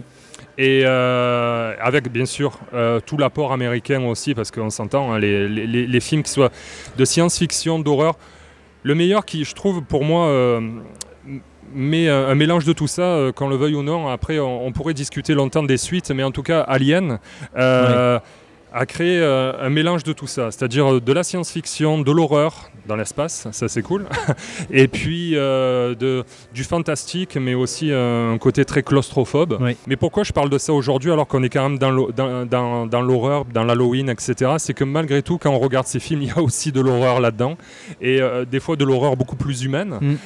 encore plus que des fois justement, comme tu disais très bien au, au début de l'entretien, c'est-à-dire un côté très... ben, le- quand l'horreur est suggérée des fois et pas mieux. montrée, euh, c'est encore plus terrifiant en fait. Euh, Donc, euh, D'ailleurs, c'est drôle parce que euh, je ne sais pas dans la bande dessinée si c'est comme ça, Oui. mais mettons, on prend un film comme Texas Chainsaw Massacre de Oui. 1974 Ouais, ouais, de Toby Hooper, où tu as la, la- une des victimes qui se fait prendre par Leatherface puis qui se fait embrocher sur un crochet. On voit rien. on voit rien. Mais tout le monde est persuadé que tu vois tout, puis que là, le film a été censuré, mais c'est jamais été une séquence qui a été filmée. Exactement. C'est juste le petit rebond Mhm. qui a été fait avec des Ça harnais suffit. qui est suffisant pour faire comprendre à la personne il a été embroché, mais Ouais, ouais. tu le vois pas et c'est là que le suggéré des gens- dérange beaucoup. Euh, tantôt, on parlait dans la bande dessinée, Oui. pour revenir à notre Oui, sujet de bande dessinée, euh, les années 50, ce qui a amené un petit peu Alors, la ça. censure Et le euh, Comic au niveau aussi. du c'est Oui, mais je voulais pas juste parler du comique et de la censure Ouais. parce qu'on avait beaucoup d'horreur dans le comique à un moment donné. Euh, ici Comics, Ouais. euh, on avait les, euh, mon Dieu, les Vault of Horrors, puis les- Exactement, ben, puis j'allais les justement aussi voilà, ça. En, en venir ça. C'est sûr que d'ailleurs, ça c'est le parallèle entre le côté euh, nord-américain, on va dire ça, et puis le côté européen. C'est que au début du XXe siècle, et je vais revenir au IC Comics et Oh, ce oui. genre d'affaires, c'est que justement toute la, toute la littérature, alors qu'elle soit anglo- an- anglophone, mais même qu'elle soit aussi, qu'elle soit effectivement euh, fr- francophone ou etc.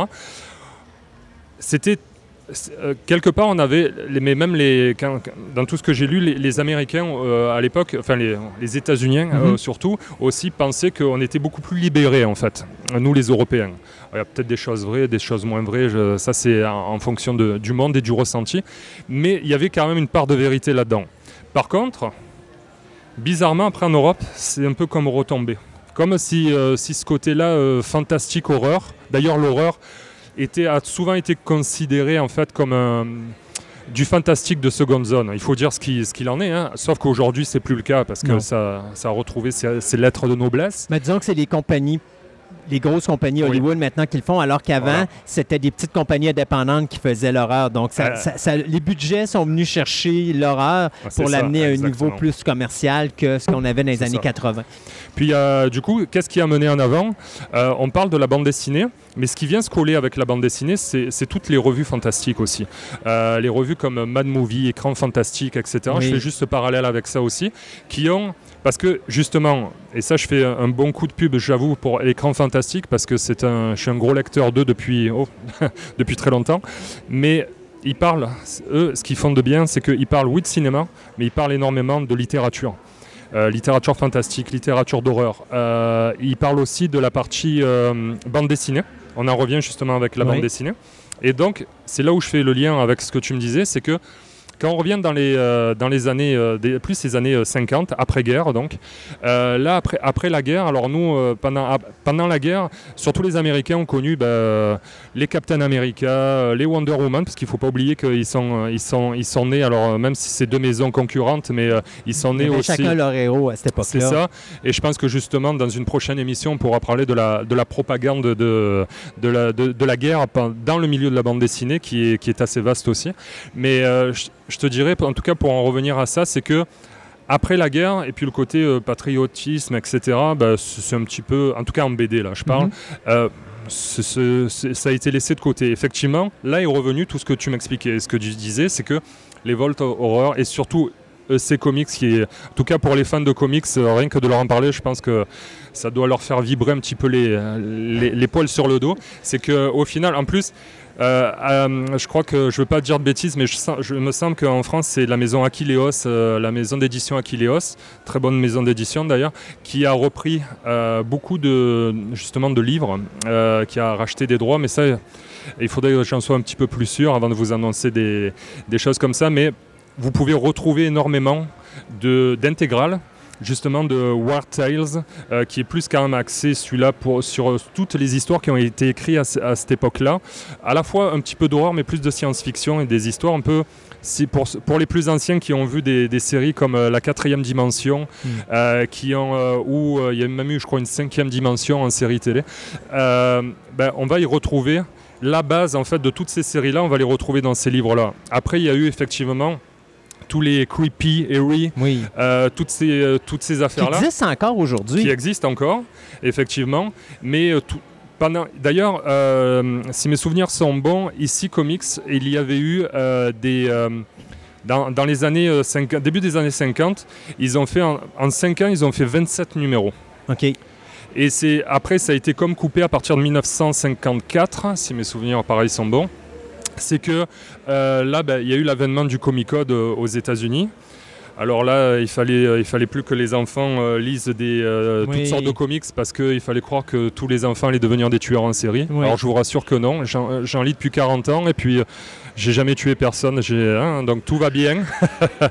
on, pourrait faire, on pourrait parler longtemps même Ouais, des, jeux ça, vidéo et autres, mais ça, ça sera juste- un autre. Ouais, euh, mais on pourrait avoir une chronique juste euh, sur cet événement-là de la censure américaine. Mais donc a- après ça, c'est sûr que, mais c'est pour ça que j'en parlerai pas plus Mhm. que ça.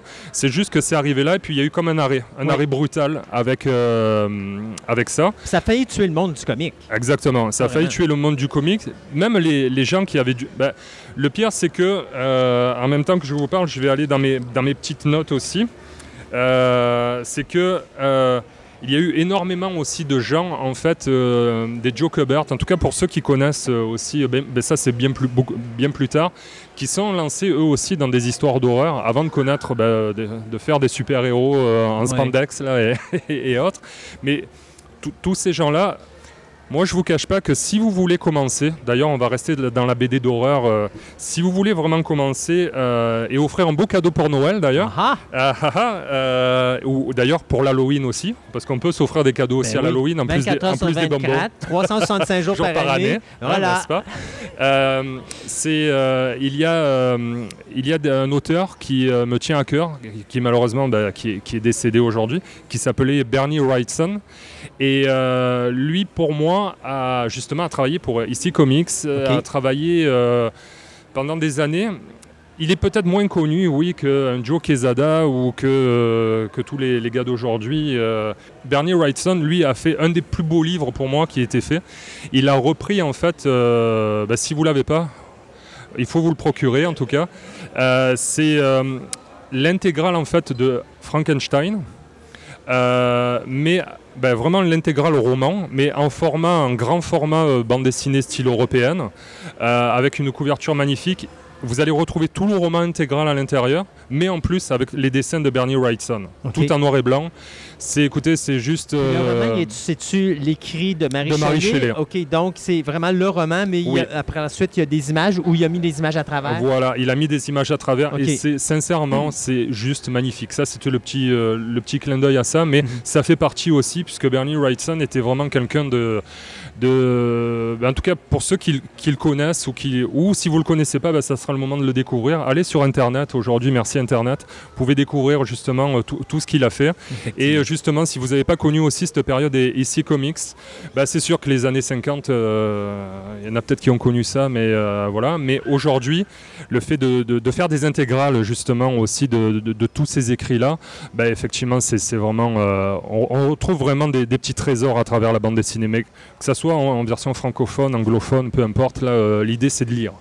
Oui, Euh, ça c'est voilà. sûr. Donc, euh, oui. Si on finissait ça là, Oui. y aurait-il une petite dernière quelque chose qu'il faudrait dire dans le domaine de, de la bande dessinée? Euh, aura- qui serait importante aux gens d'aller chercher peut-être des, des petites découvertes que les gens connaîtraient pas, mais qui voudraient c'est sûr que oui, je pourrais vous parler longtemps de, de Walking Dead, mais est-ce que j'ai vraiment besoin de vous en parler aujourd'hui? Ouais, non, ça c'est quelque chose que tout le monde doit connaître. Voilà, je pense Ceux qui que, connaissent pas euh, vivent pas sur la Terre. Oui, je pense qu'ils vivent pas sur Terre ou une fois de plus peut-être en Corée du Nord. Mais en tout cas, bref, le, le truc c'est que. Euh, Mais si on va, mettons, dans la bande dessinée européenne, c'est ça ouais? où j'en venais. Aujourd'hui, c'est sûr que les, les, les, les, les co- les comics, moi, dans tout ce que je vends, je vends surtout du comics d'horreur. C'est-à-dire, oui, on va enlever, euh, effectivement, la, la- enfin, on l'enlève. C'est le, notre- le plus gros reste Walking Dead.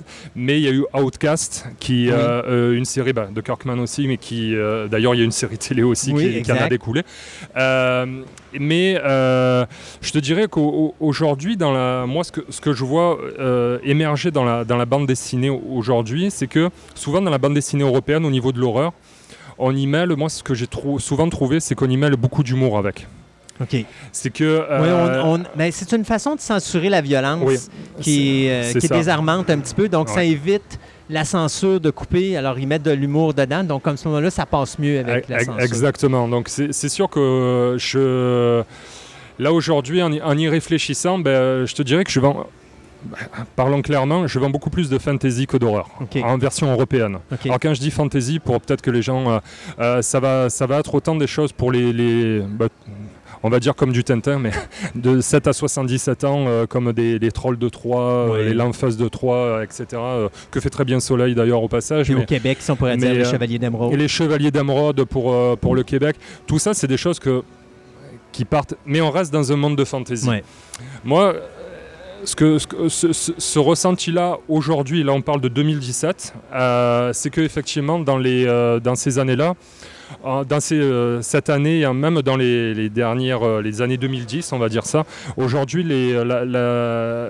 l'horreur en tout cas, mais bon, vu ce qu'il en sort, peut- peut-être je peux me tromper, mais où l'horreur est mise de façon à ce qu'elle soit plus intellectualisée, parce que c'est ce qui, ce qui- ce qui arrive aussi en Europe aujourd'hui.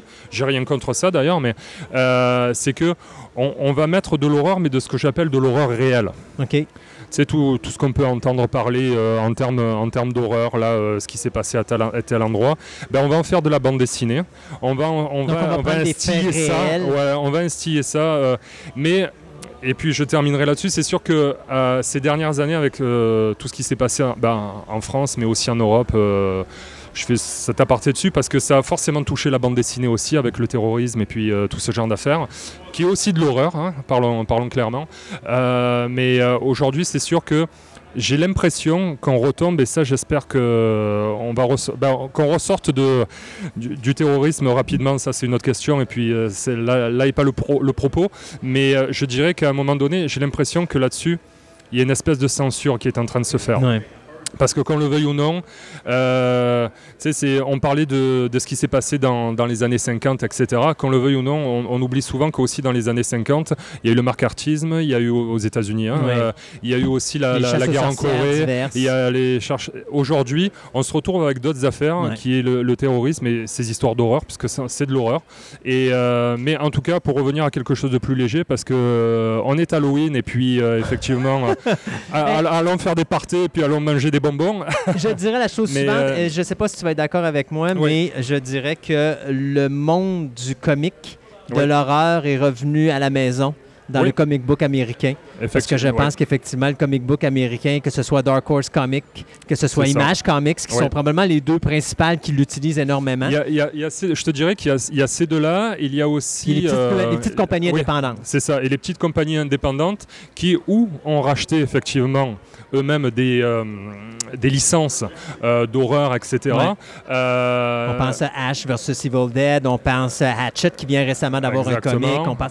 Bon, Halloween a, a eu des comics, Vendredi 13 a eu des comics, Freddy a eu des comics, Letterface a eu des comics. C'est ça. Ce qu'on n'a pas parlé, effectivement, parce qu'on a quand même parlé aussi de l'Europe, on a parlé un peu de littérature, bah, on a fait quand même Mhm. un petit on a tour. fait le tour. Euh, et puis de cinéma, de séries télé. Euh, la seule chose qu'on n'a pas parlé, puis ça, ça intéressera quand même les jeunes, euh, je- si je peux en parler Ah. Allons-y, on, euh, pour Euh, 5 minutes, oui. euh, du temps. Euh, c'est qu'au final, on n'a pas parlé des mangas. Et, ah, euh, mais le- attention, oui, on va en parler des mangas parce que Julien nous en parle tout de suite après. Ok, bah alors, alors je n'ai rien dit. mais euh, en tout cas, euh, bah alors vous allez avoir une- belle, euh, de, de belles Oh, une choses belle chronique aussi, Parce que oui. justement, euh, l'horreur et le, les Rougourous, pour ceux qui connaissent pas, c'est très pointu aussi là. euh, mais en tout cas, il y a, il y a des choses à ce niveau-là aussi à découvrir. Mais ça, je laisserai le, le prochain chroniqueur en parler. Merveille. Voilà. Hey, mais quelle merveille pour ta première émission, Bah, Christophe. écoute, je suis très content. T'as trouvé le moyen de faire le PR de notre émission Bon, bah, en parfait. annonçant notre prochain chroniqueur. mieux. C'est Voilà, merveilleux. super. Christophe, un gros merci Bah, merci à de toi. la puis, part de euh, Christophe. oui, merci à toi, Christophe. hein. Et puis, on se dit à une prochaine. L'année de prochaine, on parlera de bande dessinée américaine et européenne. Oui, mais oui. on va passer un petit peu l'histoire, puis on s'intéresse- s'intéressera à des ça. mouvements importants. On a essayé là plus de, effectivement de, de regrouper tout ce qui était horrifique, mais c'est le propos. Vive l'Halloween. Yes, merci beaucoup.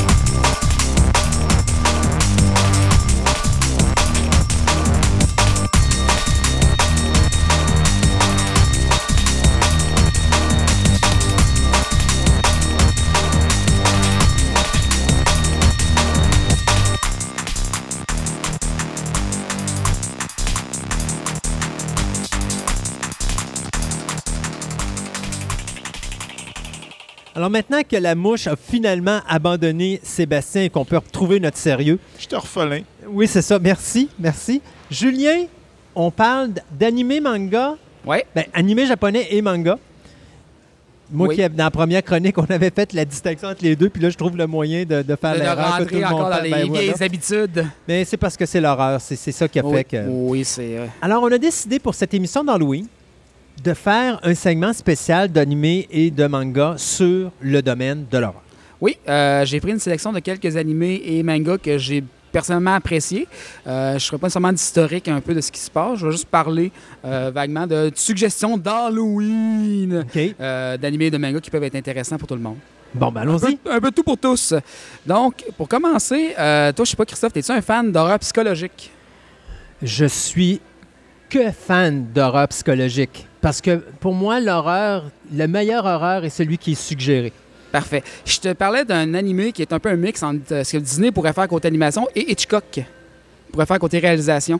Euh, je vais te parler de Perfect Blue Ben de oui. Satoshi Kon, euh, un drame psychologique assez intense où on suit, dans le fond, les aventures d'une ex-vedette pop euh, qui fait partie d'une fille qui fait partie d'un groupe et qui décide de devenir actrice. Mais dans sa transition, tout le monde autour d'elle se met à mourir de façon assez brutale et violente. Puis elle, elle sent qu'elle perd un peu la tête. Donc, la trame du film, est-ce que c'est elle qui est folle et qui tue ses collègues Mhm. ou est-ce que quelqu'un, un stalker, tue ses collègues? Euh, je donnerai pas le punch parce qu'il y a un méchant bon punch à la fin. Mais Là, t'es donc bien plate. Ah oui, mais il Ah. faut être plate dans la vie, sinon que le monde les écoute. OK, d'abord. Tu le sais, t'es vendeur toi aussi. Ben oui, je le sais. Mais ça pour dire que tout au long, on- c'est un film qui va d'hallucination en hallucination. On sait plus trop où le réel, où la limite entre le réel et euh, se situe. Euh, on apprend un peu qu'est-ce qui se passe à mesure que la personnage principale l'apprend, euh, que la trame, c'est d'ailleurs très très intéressant le film. Assez pas vieux, je dirais. Euh, je dirais début 2000, fin 90. Oui, c'est quand même assez âgé, ça. L'animation est encore très belle, c'est encore le coup. Il faut dire que Satoshi Kon avait une réputation de son vivant de faire des films d'animation très beaux pour l'époque, euh, très contrôlés au nouveau. Puis dis-moi si je me trompe, ça suivait pas mal la période de Ghost in the Shell. oui, c'est Ghost in the Shell, Akira. C'était pas mal dans cette période-là, c'est qu'il y avait un petit boom au niveau cinéma de l'animation, puis qu'il y avait des plus gros budgets. Faut pas oublier Ouais. qu'Akira, à l'époque, avait le plus gros budget d'animation ever. Ouais. Donc, on était dans cette mentalité-là un peu. Fait que très, très belle animation. Il se passe pas grand-chose. C'est pas le film le plus actif que vous allez voir de votre vie. On va dire, on compare ça à Hitchcock. Là, on parle de Perfect Blue, là. Si on parle de Perfect Ouais. Blue, on compare ça à Hitchcock. Ouais. Fait que faut pas s'attendre à ce que ça tire partout, puis que ça Non, explose, puis qu'il y ait des monstres, puis du sang, puis... Non, non. Non, c'est la- vraiment de l'animé, comme tu disais tantôt, plus psychologique. Oui, ça te rentre Donc, dans la tête. C'est ça. Tu écoutes ça avec un café ou deux. C'est quand même drôle parce que c'est quand même quelque chose qui est le fun de voir un animé japonais où est-ce que t'as pas de monstres, Non. t'as pas de vaisseaux spatiaux, euh, t'as pas de créatures surnaturelles ou quoi que C'est ce pas un soit? fantastique du tout. C'est pas dans le fantastique, c'est vraiment du terre à terre. Ça aurait pu être fait un film live action, puis ça aurait aussi Puis, bien marché. dis-moi si je me trompe, c'est pas un des précurseurs dans ce milieu, dans ce domaine-là, pas nécessairement psychologique, mais Satoshi Kon, en tant que réalisateur, euh, fait, a fait Paprika, fait beaucoup de films un peu surréalistes, euh, un peu ground, groundé, mais surréalistes dans le psychologique. Fait que un peu oui, puis c'est un réalisateur qui était très connu pour ça. Euh, donc oui, on peut le dire un peu comme ça. OK. Donc, Perfect Blue, à Écoutez, voir absolument. Ça existe ça en DVD encore? euh, très dur à trouver. ouais, je pense ça va être dans le. Je pense qu'il était réédité, mais il faudrait que je vérifie mes OK, sources. c'est bon. Donc, c'est un livre, euh, quelque chose qui était discontinu depuis un certain temps, mais trouvable usagé relativement facilement, Mhm. euh, puis possiblement réédité euh, sous nos parce qu'il y a tellement de compagnies d'animés, de distribution américaines qui sont mortes dans les dernières années qu'on ne le sait plus trop. Ouais. Peut-être que Sentai leur prix, faut que je vérifie. Euh, ensuite, on va aller encore un peu en psychologique, mais un peu plus dans le fantastique avec Death Note. Ah, Death Note, le fameux Death Note qui, dis-moi si je me trompe, récemment, on a eu trois films, Oui. suivi d'une série télé l'an dernier. Qui était à la même chose que les films, mais plus longues. C'est ça. Et là, on a décidé chez Netflix de dire, il me semble que ça fait longtemps qu'on n'a pas eu un remake de Death Note. Let's go, on va en faire un. On est dans le live action, par contre, là. Mais dans la série télé. Ouais, mais la série télé, c'était du live action aussi. Oui, puis t'avais la série animée aussi. Oui, avant le live action. Oui, oui. Mais tu sais, tu comprends qu'à un moment donné, là, c'est comme Netflix. Là, je trouve que l'année pas- cette année, cette année, ils ont été. pff, Ils n'ont pas, ils ont pas regardé leurs affaires comme du Non, monde. là. euh, ils ont dépensé sans, co- sans compter, comme dirait le bonhomme de Jurassic Park. Pas de sens. Euh, Death Note, on parlait du manga plus parce que l'animé suit beaucoup de manga quasiment euh, mot pour mot. Donc, c'est pas tant la peine d'en parler. Euh, puis je dirais, honnêtement, dans les deux cas, euh, après le premier arc de l'histoire, les deux sont plus ou moins intéressants, sauf la fin de Death Note. Parce que la fin, ce qui est dit dans le premier volume se passe. OK. Fait que faut suivre Death Note jusqu'à la fin. Je dirais, le deuxième arc, vraiment moins intéressant. Euh, par contre, parce qu'il était supposé finir au premier arc, le- le- le- le- la série, mais l'éditeur a dit tu continues. Fait que les, ils ont les euh, Tsumi Oba puis Takeshi Obata ont décidé que ben on a un contrat, ça vend bien, on va continuer. Let's go. Donc Death Note, qu'est-ce qui se passe dans cette série-là? Pour ceux qui ne connaissent pas Death Note, ce qui est relativement rare parce que c'est assez mainstream maintenant. Euh, un dieu de la mort qui s'ennuie, euh, parce qu'au Japon, tu as les dieux de la mort, c'est parce que la mythologie, a un livre, ont des livres où ils écrivent les noms des gens qui doivent décéder, puis les gens décèdent de la façon dont c'est écrit, à la date où c'est écrit. Bon, euh, lui, il décide qu'il s'ennuie, échappe, entre guillemets, son Oh, livre sur la Quel Terre. accident! Quel accident! Ah. Et un terrien qui est Light Yagami, un, quelqu'un, un, un jeune très intelligent, qui son père est policier, donc très, très sur la, à base sur la justice. Et on apprend peut-être aussi un peu psychopathe sur les bords plus tard. euh, un but de pouvoir, mais ça, ça vient là parce qu'il devient espèce de dieu. Euh, ramasse le livre, puis il se met à. Hein, c'est marqué que si j'écris le nom de quelqu'un, il meurt. Bon, on va l'essayer. Oups! Et il se met à tuer tous les criminels euh, qu'il peut trouver comme ça, parce qu'il s'est dit le système juste ne marche pas, il y a du crime partout. Mon père en vient, en vient pas à bout parce qu'il est pas ici, puis je le sais parce que je le vois aller. Ben, je vais régler le problème. Ils vont tellement avoir peur de moi, qui, en tant que Dieu, que de la mort. Que, puis finalement, il rencontre le dieu de la mort qui s'ennuie, puis il trouve ça vraiment drôle de voir un, un mortel faire ça. Tu sais, ça rentre dans lui. Puis il dit tant que tu vas, tant que je vais trouver ça drôle, tu vas vivre. Le jour que je trouverai plus ça drôle, je récupère mon livre. Donc, un peu un ça. Puis tu le, le détective, elle, qui n'a pas de nom, parce que si on connaît ton nom, on peut l'écrire dans le note, Ouais, donc oui. tu meurs. Donc, elle et Light se font un duel de détectives, et un peu à la Moriarty et Sherlock Holmes pendant plusieurs volumes. Euh, J'en ai encore une fois pas de punch, mais pour ceux qui aiment le psychologique, parce que oui, tu as du fantastique, mais je veux dire, passer le fait que le livre tue les gens et que le dieu de la mort, lui, se bidonne, ben, on tombe vraiment dans le duel de détective, dans le psychologique, puis dans qu'est-ce qui va mourir en prochain, comment je vais faire pour le forcer à dire son nom, euh, comment, genre, je vais faire pour. Euh, va tomber dans mon piège pour tuer le, détective qui était peut-être l'autre policier qui était un peu trop près de la réponse, euh, ou con- continuer à tuer des gens sans que l'autre s'en rende compte que c'est moi qui le fais. Fait que. euh, on est dans le, dans le groupe psychologique, puis on est vraiment dans le dark. là. C'est vraiment quelque chose de noir. C'est un peu malsain comme, comme écriture, comme dessin.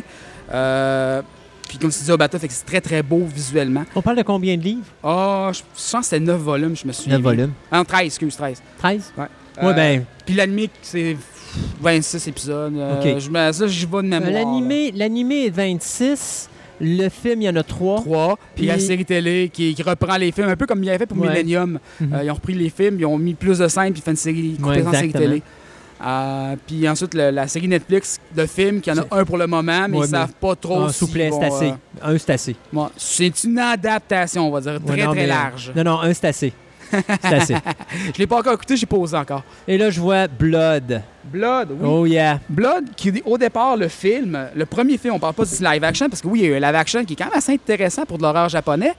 Euh, Blood est un une espèce de Il est démo. excessivement court, Oui. mais excessivement bon. C'est un petit film, on parle même pas une heure, 45 Mm. minutes, je crois, Ah oui. euh, sur une chasseuse de vampires euh, qui rentre dans une base militaire à l'époque de la guerre du Vietnam, au Japon, euh, parce qu'il y a des vampires sur cette base-là.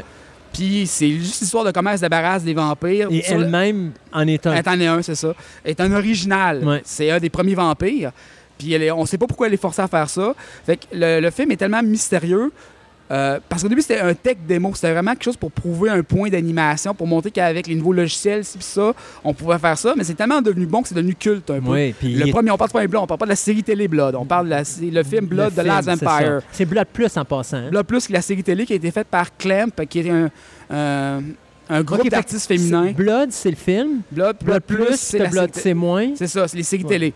Euh, qui reprennent la trame un peu, mais qui sont plus, je dirais, euh, moins horreur, peut-être plus action, Ouais. peut-être plus orienté fantastique.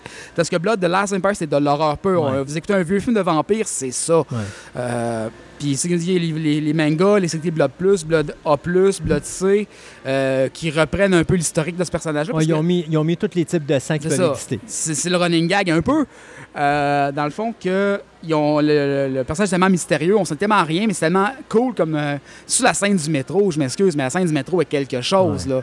Parce que quand ils tuent des vampires, sur le coup, c'est pas des vampires, c'est comme si ça avait tué quelqu'un normal, mais après ça, ils se transforment en monstres. ils comme What the? Fait que c'est assez génial. Euh, mais comme ça resterait ça, ce qui a permis de créer un peu un univers et une mythologie autour de ça. Euh, mais je dis que le film est à voir. Le live action, peut-être. Les séries, moins. Euh, sauf peut-être le stock de Clamp, euh, qui est le, comme je dis, le regroupement d'artistes féminins qui est très très fort au Japon, là, Euh, qui, a, qui a fait le cara design, qui a fait beaucoup de choses là-dessus, ça peut être intéressant. Mais c'est vrai, hein, tu l'as souligné tantôt, il y a des films qui ont été faits de Ouais. Blood Il y a un avec film des live action. Oui, qui est une co-réalisation française et japonaise, bizarrement. OK. Euh, Mais j'ai pas, j'ai pas, lui, j'avoue, je l'ai pas vu encore. C'est vraiment le premier, c'est vraiment Blood, Le premier volume. premier volume, en- le Blood à peu en film, OK. adapté avec des scènes un peu plus, je veux dire, c'est, c'est plus... euh, Gore. Moi, même Graphique, pas. euh, c'est peut-être juste plus friendly un peu pour la télé. là. Ok. Euh, c'est peut-être. euh, genre, la fille est un peu moins dark. euh, Ok. c'est, c'est, C'est plus, c'est c'est plus plus, typique. c'est plus famille, euh, family. euh, Bon, c'est un film d'horreur que t'écoutes avec tes ados. là. ouais, c'est ça. C'est, c'est vraiment ça. Là. Family friendly, friendly, j'appelle. c'est ça. Entre guillemets, parce que ça reste de l'horreur. Ouais.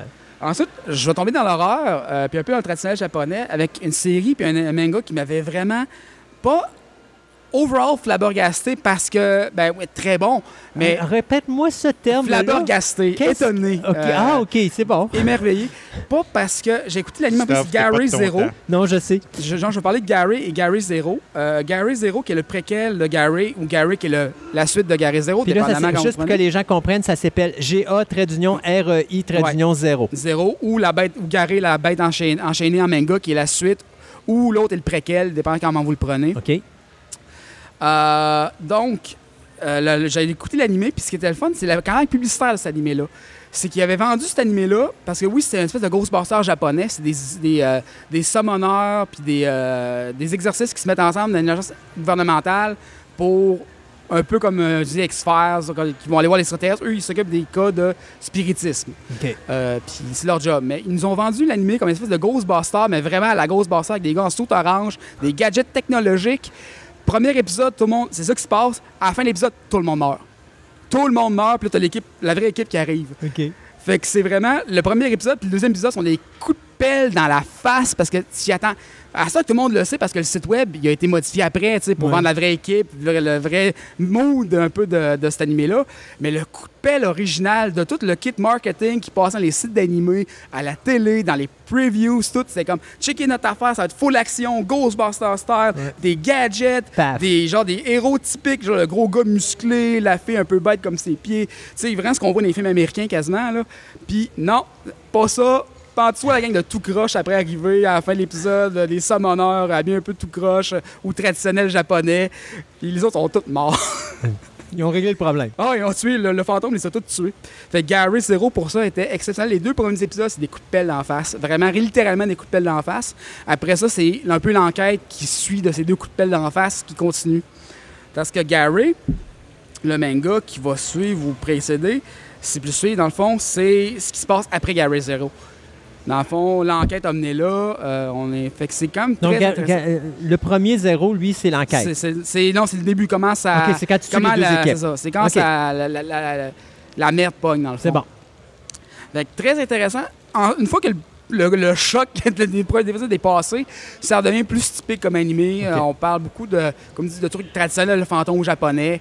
Euh, un peu comment la- les Japonais approchent leur mythologie puis leur, euh, les, les trucs plus spirituels parce que c'est un peu. On n'est pas dans le dans les antilles, les affaires de même. On est dans un autre type de fantôme, un autre type de, de, de euh, sais, très traditionnel. On a les bouddhistes, shi- shintoïstes, ça affaires de même. On est plus là-dedans.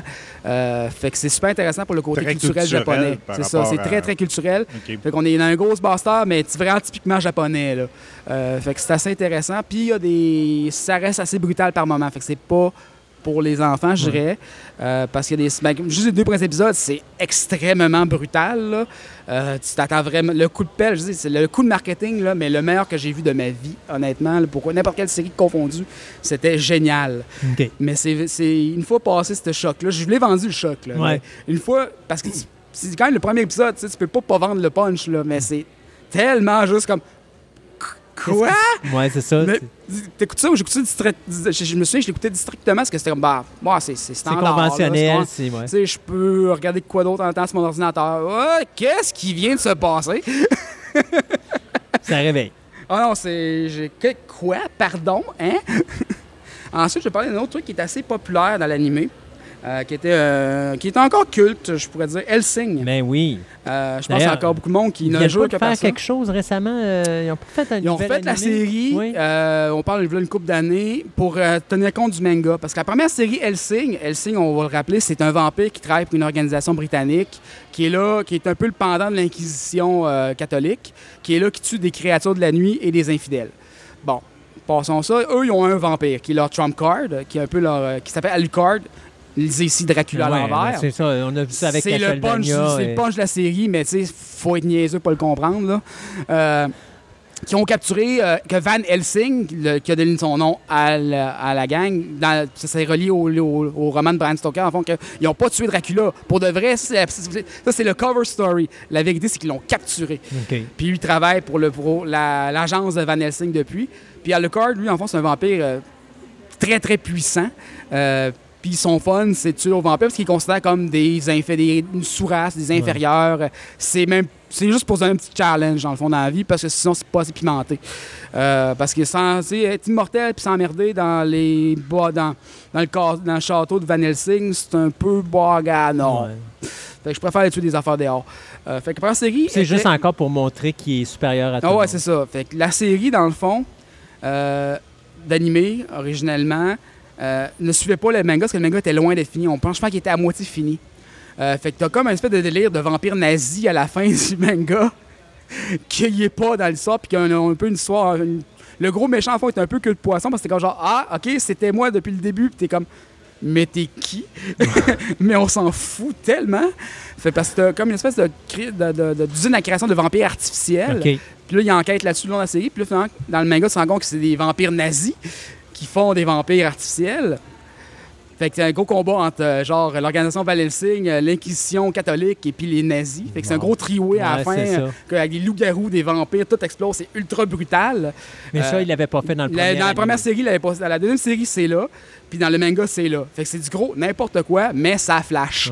C'est violent, c'est brutal, il y a du sang partout, euh, il y a de l'humour. Enfin, de quoi juste pour passer un bon après-midi pour Oh, se détendre devant la télévision à la période de la de T'écoutes ça pour rire un bon coup, tu te prends pas ça. au sérieux. C'est pas du grand cinéma, là. Ouais. Mais c'est culte parce que justement, c'est violent, c'est gare, c'est drôle. Les livres, c'est euh, combien de volumes à peu près? On parle de. ouf, je pense que c'est 9, 10, une dizaine de volumes. OK. Une dizaine de volumes. Euh, L'OVA, qu'on appelle le- l'original vidéo release, là, qu'on fait, qui, est le- qui est la vraie série, dans le fond, en guillemets, là, euh, était de. Je pense que c'est 8, 9. Puis la série originale était 13 épisodes. C'est encore des choses qui se trouvent facilement. Euh, les OVA, la, la les nouvelle, mangas. les mangas, oui. En anglais et en français, se trouvent facilement. OK. La, la nouvelle série se trouve assez facilement aussi, assez dispendieuse par contre. Puis l'ancienne série, c'était Pioneer qui l'avait à l'époque. On sait que Pioneer, c'est plus très vivant en ce moment, peu importe. Il avait autant au niveau animé qu'au niveau tout le reste. Ouais. Fait que euh, plusieurs à trouver, mais encore une fois, possiblement, vu que c'est quelque chose qui est distribué assez largement, vous pouvez vraiment prendre ça usagé. Là. OK. Mais la, la- la série la plus récente est facilement trouvable un peu partout. Cherchez cherchez un peu, puis le manga, une bonne librairie peut vous l'obtenir assez rapidement en anglais ou en français. OK. Donc, euh, assez intéressant encore dans mes trucs. euh. Après ça, j'ai une pile de choses. Ouais, la table est pas grande, hein? Non, elle n'est pas grande. On manque de place. J'avais dans l'histoire de fantômes. Ben, on continue avec les vampires, tiens, un coup parti. Ben ouais, pourquoi pas? J'avais le, le meilleur rêve que j'aurais pu vouloir avoir, mais que malheureusement ne sera plus jamais réalisable parce que cet acteur-là nous a quittés il y a longtemps, ça aurait été d'avoir Peter Vincent à côté de moi Oh, ça a été aujourd'hui malade. pour avoir vraiment, un- vraiment un sublime show du 20e anniversaire été avec. Roddy McDowell juste à côté, mais damn. J'avais Blood Alone. Blood Alone euh, qui est chez. Ça, je ne connais pas. Oui, qui est un, un, je pense un manga qui passe un peu en dessous de la, du radar par des gens. Euh, je sais pas, j'étais un trip vampire quand j'ai acheté ça, fait que je dis, bah, regarde, coup parti. On l'essaye. Moi, on va l'essayer. Euh, c'est un manga qui n'a pas d'anime à ce que je cherche encore, qui met en scène euh, une jeune vampire. Dans le fond, euh, on parle d'une jeune fille qui est transformée en vampire, donc qui reste jeune fille pour rester ses jours, qui habite avec un écrivain qu'on apprend plus tard être un chasseur de vampires, lui, euh, un peu par défaut, parce que dans sa jeunesse, quelque chose est arrivé avec les vampires. Il a fait que sa vraie job, c'est écrivain pour se financer, mais sur le side, le vendredi soir, il va mettre des pieds dans des cœurs. OK. C'est c'est de Un même. là. C'est un bon hobby. tu sais. Ouais. Fait que, On Mais quelque un- chose pour ça qui paye. là, un- Tant qu'à rester à la maison, à rien faire, puis à écouter la télévision. Ouais, let's pour regarder des vampires, Ouais, ouais, non, on donc. correct. Fait mais ce gars-là, ça- au fil des années, il s'est rendu compte que tous les vampires n'étaient pas comme celui-là qui a causé un accident. Il, il y a des contacts un peu dans le monde des vampires, euh, qui est un peu comme une mafia, dans le fond, où c'est- tout le monde se connaît. Euh, puis c'est comme ça qu'il enquête sur les vampires qu'il faut qu'il assassine. De toute façon, quand il faut qu'en tue un, la plupart des vampires sont d'accord que si ce gars-là fait trop de bruit, c'est pas bon pour eux autres, fait qu'ils vont y donner un peu. Euh, Fait que mais c'est quelque chose de très atmosphérique. C'est pas un manga qui va se passer grand-chose. Comme là, je parle de chasse aux vampires, mais on parle peut-être de, sur les neuf volumes actuels, c'est peut-être arrivé deux fois qu'il est vraiment parti à la chasse. On est plus dans le monde du slice of life, où c'est que la jeune vampire, un, est jeune, est adolescente, euh, avant de devenir être adolescente, elle va rester adolescente toute sa vie. Mais pas juste ça, c'est parce qu'elle apprend, non seulement elle apprend à être une adolescente, mais elle apprend à être un vampire en même temps. Fait que t'as l'autre qui est là pour la guider un peu à travers ça. Euh, puis elle, elle a un gros major crush sur son, sur son, euh, son papa adoptif, entre guillemets. Euh, fait que ce qui est, c'est, des fois, c'est un peu louche comme situation, mais bon, ça, passons. C'est Ouais, vraiment ça, c'est- les Japonais. c'est ça. C'est, c'est l'atmosphère qui est vraiment intéressante à ce niveau-là. Euh, tout, euh, comme dit, quand il rencontre d'autres vampires, euh, quand il, comment elle apprend un peu à développer ses pouvoirs, ses choses, comment l'autre deal avec le fait d'avoir, d'avoir une dent contre les vampires, jeu de mots. euh, Ouais, ouais, ouais. Puis de vivre avec un vampire, dans le fond, aussi. Fait que c'est vraiment juste, on est dans le slice of life, dans, le, dans, dans l'atmosphérique. Super intéressant à ce niveau-là, mais attendez-vous vraiment pas à avoir de l'action sur ce manga-là. OK. On Plus est psychologie encore comme on avait oui, avec... euh, ouais. peut-être plus comme Perfect Blue. On est plus dans ce monde-là. C'est bon. Euh, on est dans les flashbacks, on est dans les- l'histoire qui se déroule à travers les slice of life. On apprend pourquoi le gars avec les vampires, comment la jeune est devenue un vampire. Euh, on voit que c'est tout interrelié. Fait que, entre guillemets, dans le fond, c'est ça. C'est l'histoire se déroule devant nous, mais tranquillement. C'est euh, vraiment un petit train va loin. Là. Puis là, on peut tomber, dans le fond, dans le Tsukihime, qui est un autre manga, euh, qui, est, qui tiré d'un jeu vidéo, dans le fond, qui est un peu plus n'importe quoi, qui est d'ailleurs un animé, puis qui est plus action. Là, on parle d'un jeune euh, riche, dans le fond, qui euh, a un pouvoir spécial, qui voit les lignes de vie. Dans le fond, c'est qu'il peut tuer tout. Il peut tuer une bâtisse, il peut tuer n'importe quoi. Puis il est comme mêlé dans le monde de... de comment je pourrais dire, le, le- le monde noir euh, du Japon, où c'est que les vampires vivent, les fantômes, les démons. Euh, puis il rencontre une vampire, qui est un originel, en guillemets, qui est dans le fond une vampire qui n'a pas vraiment besoin de boire de sang. C'est juste parce qu'ils ont été corrompus, les vampires, plus tard. On est plus dans le vampire japonais, entre guillemets. Euh, puis elle, elle chasse les vampires qu'elle a créés par accident. Fait qu'ils se mettent les deux ensemble. C'est très, très action, romance, action. Euh, assez intéressant. Euh, mais encore une fois, c'est un peu mettons ton cerveau off. On n'est pas dans le Michael Bay, mais presque. Ouais. Ça explose, c'est cool, mais euh, c'est ça. c'est- parfait pour ça. Un peu de romance, puis... euh, Il y avait un film que j'avais vu, mais je me rappelle plus, où est-ce qu'on parlait des, des vampires. C'est-tu les vampires chinois ou les vampires japonais? Mais En réalité- version se ressemble beaucoup, là. Ouais, c'est ça. En réalité, c'est que le vampire, il, peut pas rien faire. Si tu lui mets une couverte ou une Ah, il voit- il fait rien, il voit rien, il, il bouge plus. plus. Puis si tu l'enlèves, il va pas marcher ou il, il faut qu'il saute. Oh oui. C'est- C'était en quoi donc Euh, Je me rappelle pas, mais en tout cas, dans la légende, c'est vraiment comme ça que sont les vampires. là. C'est pas vraiment un être si dangereux que ça. Non, non, Sauf c'est ça. si tu portes pas attention. Parce que si tu portes pas attention, là, il peut venir te chercher, mais sinon, il est tellement Ah, lent c'est que- comme un zombie tout seul. là. Ouais, comme, c'est ça. ah, c'est tout seul, il est pas super, c'est en Ouais. gang qui est dangereux. Puis si jamais il est près de toi et qu'il est trop dangereux, tu lui mets une couverte sur les yeux, puis it, c'est terminé, tu as réglé son problème. Euh, ça, je vais parler de Dust Maiden of Amnesia. Là, on est dans l'histoire de fantômes, carrément. On parle d'une école qui est tentée. C'est un club d'occultisme, dans le fond. Les jeunes, ils font un club d'occultisme. Le président du club, par défaut, rencontre un fantôme. Il ne sait pas que c'est un fantôme pendant un certain temps. Développe une relation avec la fille. Finalement, finissent par sortir ensemble. Puis là, attention, on apprend que c'est le fantôme qui est là depuis 50 ans à l'école. Pendant qu'eux, ils résoudent des enquêtes, dans le fond, sur des... Parce que c'est un club d'école, fait que c'est un peu naïf. Ils, font des enquêtes sur euh, euh, l'histoire de fantômes de tel local, euh, l'histoire, mettons, de Bloody Mary. puis ça raconte, en fait, c'est toujours le fantôme de la fille qui a fait une gaffe quelque part, puis oups, ah, ok, c'était elle qui l'avait fait il y a 50 ans. Ah, c'est pour ça que l'histoire a commencé. Fait que c'est de la comédie, c'est de la romance, parce qu'il y a une histoire de couple là-dedans. Euh, une histoire de fantôme classique, super intéressant. J'ai pas le manga de l'année. Je l'ai quand même lu de A à Z. On parle d'une dizaine de volumes encore, puis je l'ai quand même lu assez rapidement. Puis euh, j'étais content parce que c'est une lecture facile. Euh, encore une fois, pour le monde qui tripe un peu sur le côté hanté, euh, fantôme japonais, légende, ça peut être super intéressant. Mais on se casse pas trop la tête encore une fois. Là, je vais dans le facile en ce moment. Là. OK. Euh, après ça, un autre un peu qui est culte, euh, que j'ai bien aimé, mais que je comprends un peu moins. oui, High. School of the Dead. High School of the Dead. Un peu le pendant japonais des films de Romero Ouais. euh, et de Walking Mais Dead. sans Je dirais classe. sans classe parce que tu as du fanservice là-dedans? Qu'est-ce que le fanservice? Les femmes sont plantureuses. Ouais. euh, les zombies passent des fois un peu trop près des plantureuses femmes euh, et euh, le linge tombe facilement. Ouais, c'est ça. De ce côté-là, j'ai beaucoup moins apprécié. Il faut dire que j'ai peut-être passé l'âge aussi. Là. Je sais pas que je suis vieux, mais Ouais. si j'ai peut-être moins les hormones dans le carpet que le, le- le public cible de ce manga-là. Par contre, niveau euh, histoire, euh, on- pour les fans de Romero ou de Kirkman pour Walking Dead, ça se rapproche énormément. On parle d'un groupe de survivants qui sont des jeunes euh, qui sont pas dans une école. qui, sont, qui étaient dans une école, qui sortent de l'école puis qui essaient de retrouver leurs parents à travers une apocalypse de zombies au Japon. Euh, Il avait fait un animé japonais. Oui, l'animé est encore pire que le ouais, manga. Ouais, non, c'est ça. Puis d'ailleurs, le manga n'est pas encore terminé. On se demande s'il va terminer un jour, mais bon. Euh, mais comme je dis, au niveau de, du storytelling, en guillemets, je vais mettre en anglais, c'est. C'est du Romero, c'est du Kirkman. c'est- Vous allez vous retrouver, fan de ça, vous allez vous y retrouver 100 000 Tous les clichés zombies sont là. euh, racontés des fois de façon plus originale, parce que pas, c'est, on parle d'une culture différente, les Ouais. Japonais.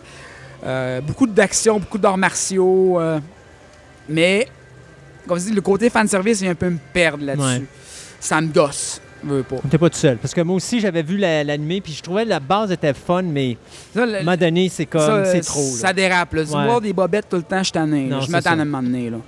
Tu sais, c'est les... les, les... Tu vieillis, euh, Julien. Ouais, ouais, Tu ouais, ouais. vieillis. Je deviens capricieux, chialeux, puis... euh, C'est- bon. Tu, tu- tu- tu deviens un bon vin. Ça fait longtemps que je suis chialeux, par exemple. Là, je peux pas t'aider. Un vin qui vient amer, c'est pas un bon vin. Fait ça du vinaigre.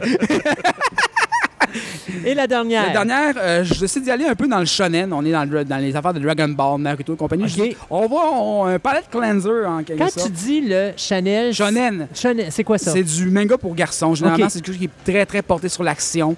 Euh, dans le fond, je vais parler de Soul Eater, qui est un animé Oui. un peu, comme je dis, dans la tranche de Naruto, dans la tranche de Dragon Ball Z, euh, Bleach et compagnie. J'aurais parlé de Bleach aussi, mais je préfère de loin Soul Eater dans le style. On parle un manga un peu dans l'ésotérique, où c'est que c'est des apprentis morts. Dans le fond, je parlais de Dieu de la mort dans Deadpool, dans, dans Dead Note. Dans Death Note, ouais. Euh, c'est un peu le même concept, sauf que là, il y a une école de dieu de la mort. Fait que chaque dieu de la mort doit passer un examen, puis chacun a une arme magique. Puis l'arme magique est aussi une personne. OK. Fait qui sort en Fait que t'as Saul puis Maka. Saul est le- la faux magique qui devient un gars euh, quand il n'est pas en, arme. Puis Maka qui est la, future dieu de la mort. Euh, eux, ce qu'ils font, c'est qu'ils chassent les sorcières. Leur apprentissage, c'est d'apprendre comment devenir un dieu de la mort puis de chasser les sorcières. Ce que, comme je dis, c'est comme dans les bons Dragon Ball et compagnie, ils ont un- une sorcière ou un monstre plus fort de fois en fois. Euh, jusqu'à la conclusion une trentaine de volumes plus tard, c'est que c'est euh, tout le monde est surpuissant, tout le monde est euh, aussi l'histoire, les amitiés se développent entre les personnages. On est vraiment là-dedans. C'est typique, typique, Puis là, typique comme de dans. Bataille, Ro- Bataille Royale, t'apprends qu'il faut qu'il en reste juste un. Non. Non? Non, pas genre, mais, ça aurait- mais Bataille Royale aurait pu être très intéressant. Ouais. Par contre, ils vont plus dans le cinéma parce que l'original, ben, c'est un roman, Ouais. mais l'original à la télé, c'est deux films. Ils ont fait une série Ouais. manga avec, qui est l'adaptation du roman. Mais bon, Il n'y a pas beaucoup de monde qui savent que euh, Hunger Games, c'est Bataille Royale. basé sur Bataille Royale. C'est Bataille Royale soft. Ouais. C'est oui, Bataille soft. Royale diète. Ben, ça serait le Twilight. euh, De Interview avec vampire. Ce que Twilight est au film de vampire, euh, Hunger Games l'est à Euh, Bataille Royale. Qui est brutal, Ah, violent. Il n'y le- a, pas- y a, pas- y a pas de pitié là-dedans. là. Non, mais la pitié, c'est pour les autres. Non, c'est ça. euh, fait définitivement. Donc, euh, oui, Battle Royale, j'aurais pu en parler, puis effectivement, très intéressant. Le manga est très bon parce qu'il suit le roman. Mm. Le film est excellent, Ouais. mais on parle de live action, peut-être moins dans mes euh, descriptions de tâches Non, en ce moment, ça. mais on est quand même dans le bon, bon cinéma. Le 2, par contre, Ouais, ouais, mais un- c'est- un- un- une réplique du 1. c'est une réplique du 1. Puis le réalisateur est mort entre-temps, son Ouais, fils a repris, fait qu'il y a comme deux réalisateurs là-dedans. Mm. On sait ce que ça donne quand la réalisation est divisée. Marche plus ou moins, Ouais. généralement. Il y a moins de manque de cohérence. Fait que, euh, mais oui, Battle Royale, euh, si vous trouvez, allez-y. Fan d'horreur, je pense que c'est un classique à mettre dans vos trucs, Ouais. ça. Définitivement. Julien, merci beaucoup. Ça fait plaisir. Et on se dit à une prochaine. À la prochaine.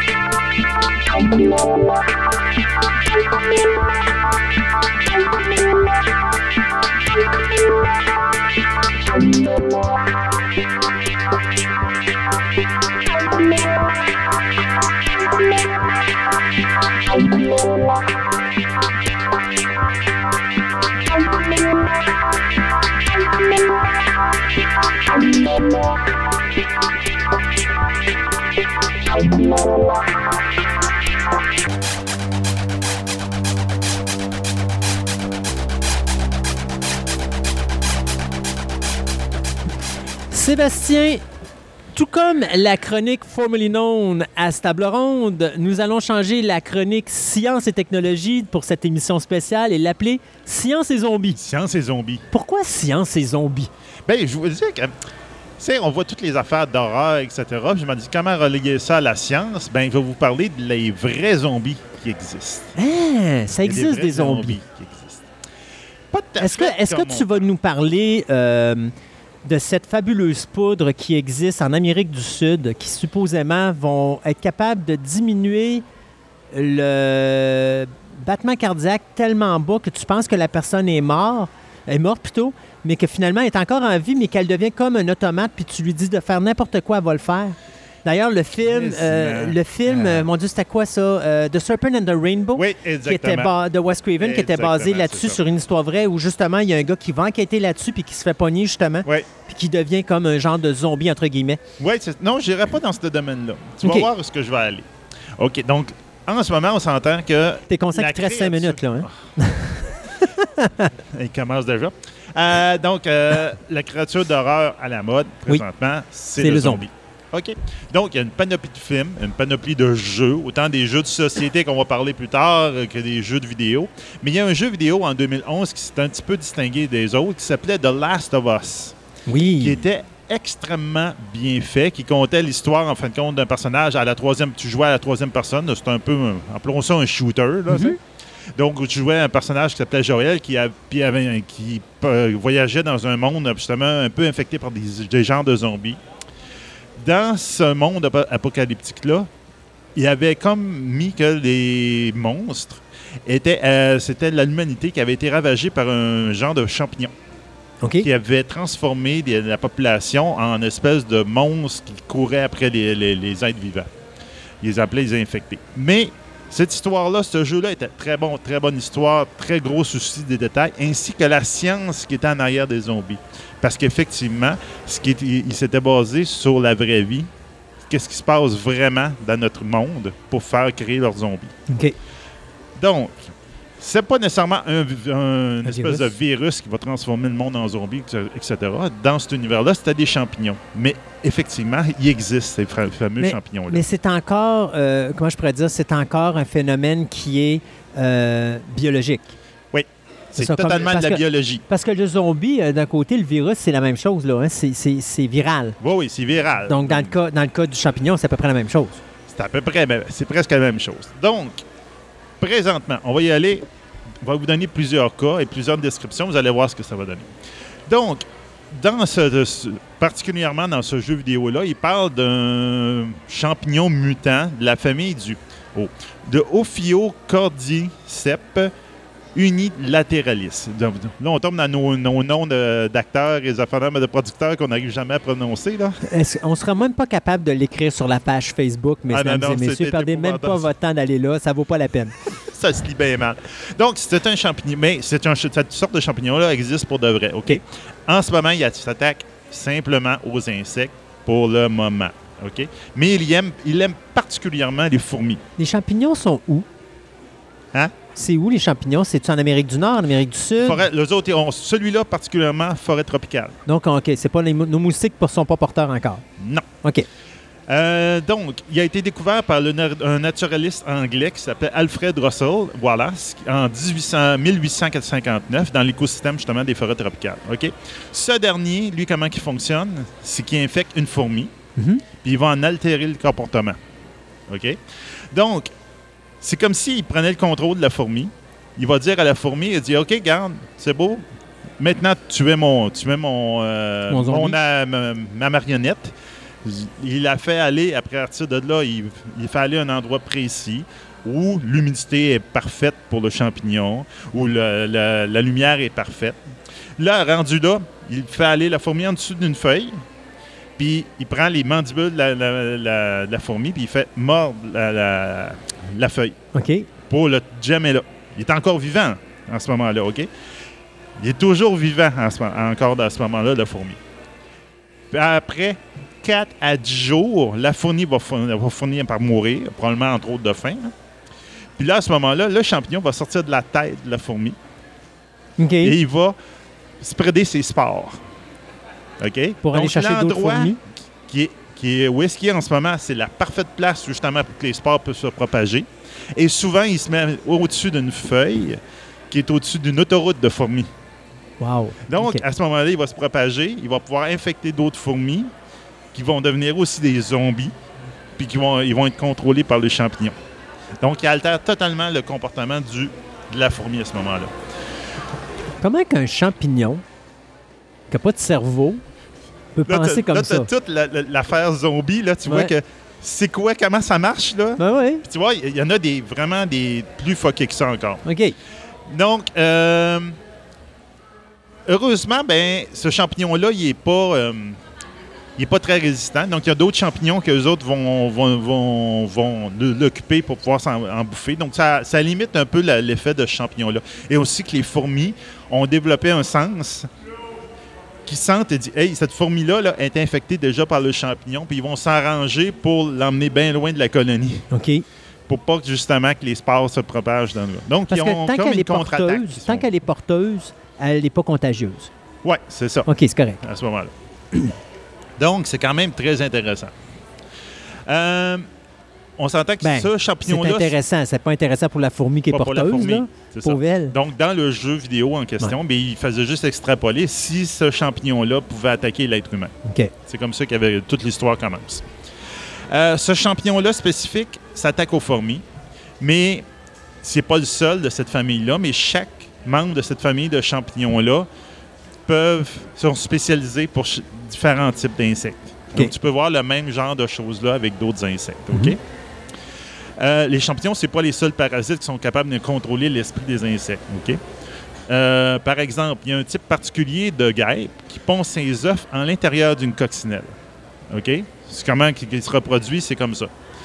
Quand l'œuf éclot à l'intérieur de la coccinelle, la larve sait d'instinct qu'est-ce qu'il peut manger dans la coccinelle sans la tuer?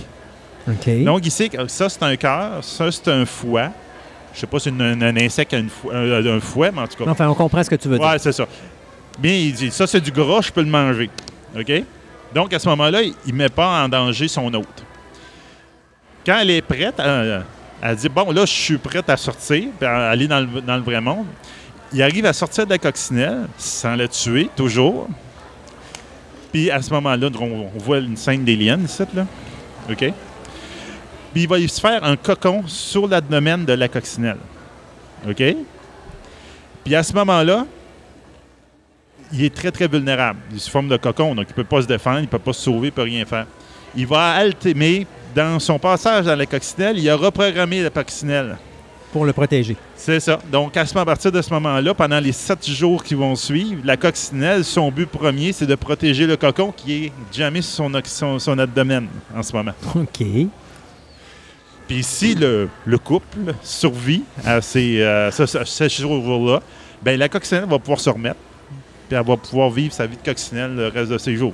Ah, ben au moins, c'est pas si pire. Non, non, c'est ça. C'est pas totalement. C'est c'est pas comme l'autre tantôt que la, la fourmi est morte, etc. Euh, un, autre, euh, un autre membre d'une espèce aussi de guêpe va faire exactement à peu près la même chose, mais sur une chenille. Mais à ce moment-là, ça va héberger plusieurs larves dans la, la- la- dans la chenille. Puis le virus, lui, va être. euh, le virus qui va être transmis par la larve quand il, il se- il se euh, développe dans la chenille, va l'empêcher de se faire un cocon pour qu'elle reste le plus longtemps sous forme de chenille, carrément. Puis quand que ça va être le temps, ils vont déclencher le, le- dire OK, là tu peux faire ton cocon. Puis elle va s'arranger qu'elle fasse une double épaisseur pour qu'il soit encore plus protégé pour que les autres vont se nourrir de la chenille à ce moment-là. puis qu'ils vont pouvoir sortir, puis il n'y aura jamais de papillons qui vont sortir au bout de la ligne. OK. Donc, on voit tout le temps l'altération du, euh, du comportement. puis de Ouais. phénomène. Là, par chance, il n'y a rien qui nous touche encore, là. Non, il n'y a rien qui nous touche. OK. OK, mais je vais tomber. C'est, gars, c'est toutes des affaires que. Non, non, mais là, t'évolues, là. T'es Si, pas- si, passé de la fourmi Ah oui, à la chenille au papillon. Laisse mon chat tranquille. C'est pas parce que t'as gratté tantôt la- la- l'autre fois sur l'épaule là, que là, nécessairement, tu dois l'embarquer là-dedans, pauvre petite puce. Euh, des ento- entomologistes, ceux qui étudient les insectes, Mhm. ont noté que les fire ants, c'est comme ça, les fourmis de feu, Oui. là, OK, étaient deux fois plus populeuses en Amérique du Nord qu'en Amérique du Sud. Puis ils se sont demandé pendant longtemps pourquoi.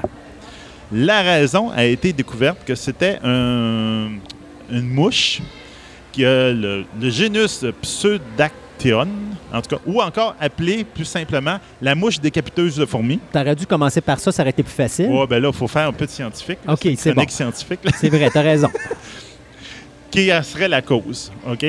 Donc, la femelle de l'espèce de ces mouches-là, eux autres, vont trouver une fourmi. Elle est très, très petite, la mouche. Elle va injecter la fourmi entre les jointures de, sa- de son armure sur ses jambes, sur les pattes de la fourmi. OK. Donc, une place molle. Mhm. Et elle va injecter à, ce- à cet endroit-là des œufs. OK? Les œufs, une fois qu'ils vont être éclats, donc les larves vont se promener, ils vont aller jusqu'au cerveau de la fourmi. Coudon, la fourmi est pas chanceuse? Non, non, non, la fourmi, regarde, ils mangent leur claque. là. Puis là, on parlait de deux fois plus nombreuses en Amérique du Nord qu'en Amérique du Sud. Donc, on s'entend qu'elle elle fait du ravage, cette petite mouche-là. Donc, rendu là, ils vont se nourrir des, des fluides qui sont dans le cerveau pendant plusieurs semaines. Pendant cette période-là, ils vont aussi contrôler la fourmi. Ils vont y faire faire ce qu'ils veulent. Mais à un tel point qu'ils font bien leur job, c'est que les autres fourmis ne leur remarquent pas. OK. Donc, c'est vraiment là, elles, font, elles reproduisent le comportement parfait de la fourmi. Donc, contrairement aux histoires des champignons que je vous parlais tantôt, les autres fourmis le détectaient, là, ils ne le détectent pas pantoute. Donc, une fois qu'ils vont trouver que, bon, euh, c'est bon, là, je suis assez gros, je suis assez dodu pour pouvoir sortir, ils vont envoyer un enzyme à l'intérieur de la fourmi qui va dissoudre tous les cartilages de la fourmi, entre autres la tête. Donc, la fourmi va perdre sa tête. Tu fais deux fois, là, pauvre petite. Mais là, là, là, l'auto, il sortait de la tête, mais la tête est encore attachée. Des OK. belles images là-dessus sur le net, là, tu vois le champignon qui pousse sa tête. Ben, une chance que c'est une, une émission d'Halloween, hein? Je te dis que. C'est ça. Quand je l'avais écrit, j'ai dit, Oui, ah, non, ça, je garde ça, Ouais, je garde ça pour Halloween. Non, non, il n'y a pas de problème. Donc, la tête roule à terre. Les larves sont à l'intérieur. Ils se servent de la tête comme protection pendant le reste de leur, de, de leur croissance Là, en mangeant tout ce qu'il peut avoir dans la tête. J'ai eu peur à un moment donné. Je pensais que tu me disais qu'elle allait s'en servir comme un mini Austin puis qu'elle allait commencer à rouler partout. Là. Ah, presque. Donc, mais à ce moment-là, ils ont même dirigé la, la fourmi pour qu'il soit dans un endroit paisible, Ouais. bien humide, etc. C'est euh, le parfait endroit pour ça. Donc, à ce moment-là, au bout de quelques semaines, ils restent là-dedans. Une fois que là, les ailes se développent, et ils s'envolent et ils vont euh, se propager dans d'autres fourmis. OK. Mais à date, on s'entend, on parle pas mal juste des insectes. OK? Mais il y en a, d'autres exemples euh, assez intéressants aussi. On Puis va là- parler d'un verre. fois-là. j'allais dire, là, t'en viens là, pour parler de mon minou. Là. Donc, on parle d'un verre. Donc, il y en a un verre qui s'appelle Horse Ale euh, Air Worm. Donc, euh, le, le verre de, du euh, Horsehair worm. ça, ça ressemble Ouais, à quasiment. un, un verre de, che- de- voyons, un verre de cheveux de cheval. Ouais, comment appelons ça de même, là. Euh, donc, eux autres, c'est l'autre. Ils vont l'utiliser comme une, ma- comme une maison. Donc, ils vont comme moyen de transportation, carrément. Donc, dans ce cas-là particulier, c'est un cricket. Donc, ils vont infecter un cricket, etc. Ils vont s'en nourrir de l'intérieur sans que le cricket s'en aperçoive, sans que le cricket soit vraiment euh, euh, incommodé, mettons, par ça. Puis quand ça va être le moment d'éclore, ben là, il dit, bon, il faudrait bien que je sorte d'ici. Le problème, c'est que ce verre-là, c'est un verre aquatique. Donc, s'il sort à l'air libre, ça va faire pareil. Tu sais, quand il y a un- au printemps, là, il y a la première ondée, là, tu vois tous les petits vers de terre Ouais. qui sortent puis qui se font griller après ça sur l'asphalte, Mhm. là, qui meurent tous, on voit ça. Là. Ben, ça va faire Ben, ça. ça va faire exactement ça. Donc, lui, ça marche pas. Donc, lui, à ce qu'il fait, il altère le comportement du cricket, puis il rend le cricket suicidaire. Bon, fait que là, il dit au cricket, rappelle-toi, si tu n'as pas vu le film 47 Meters Down, il faut que tu l'écoutes aujourd'hui. C'est ça. Puis là, tu l'essayes. Donc, lui, il fait que le cricket, il se tire dans l'eau. Il prend un lac, euh, une rivière, de fond de même, puis il se tire dans l'eau, puis il se noie. Puis une fois qu'il est noyé, ben là, le verre sort, puis ah ouais, il va en trouver un. Il va essayer de se protéger ailleurs. Bon, moi, Donc il est ça rend les criquettes suicidaires. Il tue le cricket avant de, de, de, de- d'éclore, c'est quand même pas si pire. Ah oui, comme ça, il souffre pas. Ben voilà. Ben, il, il souffre pas, il se noie, pauvre petit. Ouais, ben pauvre petit maman. Euh, J'entends pour un insecte, ça doit prendre du temps. là. Déjà, je vois les petits insectes qui sont dans ma piscine, puis d'habitude, c'est long avant qu'ils se noient. là. Tu joues avec les insectes dans ta piscine? Non, Non, mais regarde, c'est- des- non, non, c'est correct. Ok. Non, c'était pas quelque chose. Déjà, je viens d'avoir une image que je voulais pas avoir pour cette période d'Halloween. C'est déjà. euh, Non, mais moi, j'ai des, euh, des scarabées dans mes arbres, OK? chez nous. Oui. Et au printemps, là, à Ils cause tombent. du coup de vent, ils tombent tous. C'est comme c'est épouvantable, j'en trouve. J'ai jamais vu de scarabées jusqu'à ce que j'ai une piscine. Là, je m'aperçois qu'il y en a plein dans les Mais arbres, tu bon, on les voit Sébastien, jamais. l'hiver, habituellement, la piscine t'as vide. Oui, Ouais, c'est ok. au printemps. Là. Ben oui, mais là, c'est ça, le printemps, t'es pas supposé avoir d'eau dedans. Ah oui, il y en a. Ah, OK. petits, euh, La neige. La neige qu'ils font, ben voilà, ben il faut que tu Ouais, la reviennes une deuxième fois. ah, Peut-être ça. Ah, Donc, donc, il y a un petit crustacé qui va encore plus loin que ça. OK. Il est encore plus fancy. il est plus méchant. Ah, ben, pas méchant, mais il est plus fancy. OK.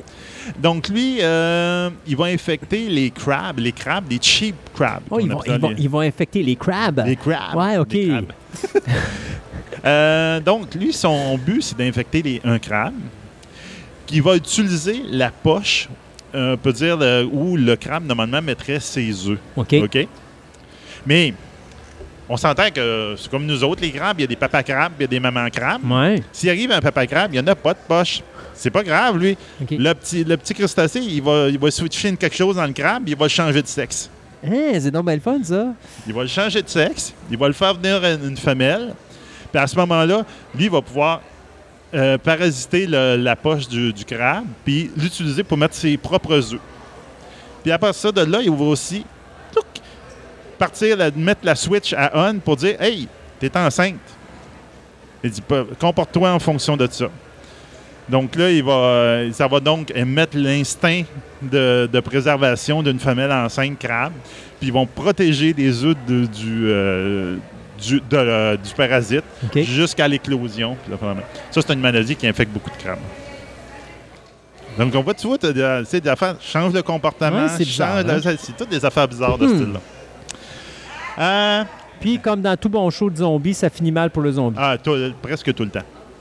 Un autre ver qui s'appelle le flatworm. Lui, son but, c'est de s'attacher à un poisson. Puis là, une fois qu'il va t'attacher au poisson, il va faire son chemin jusqu'aux yeux du poisson. OK.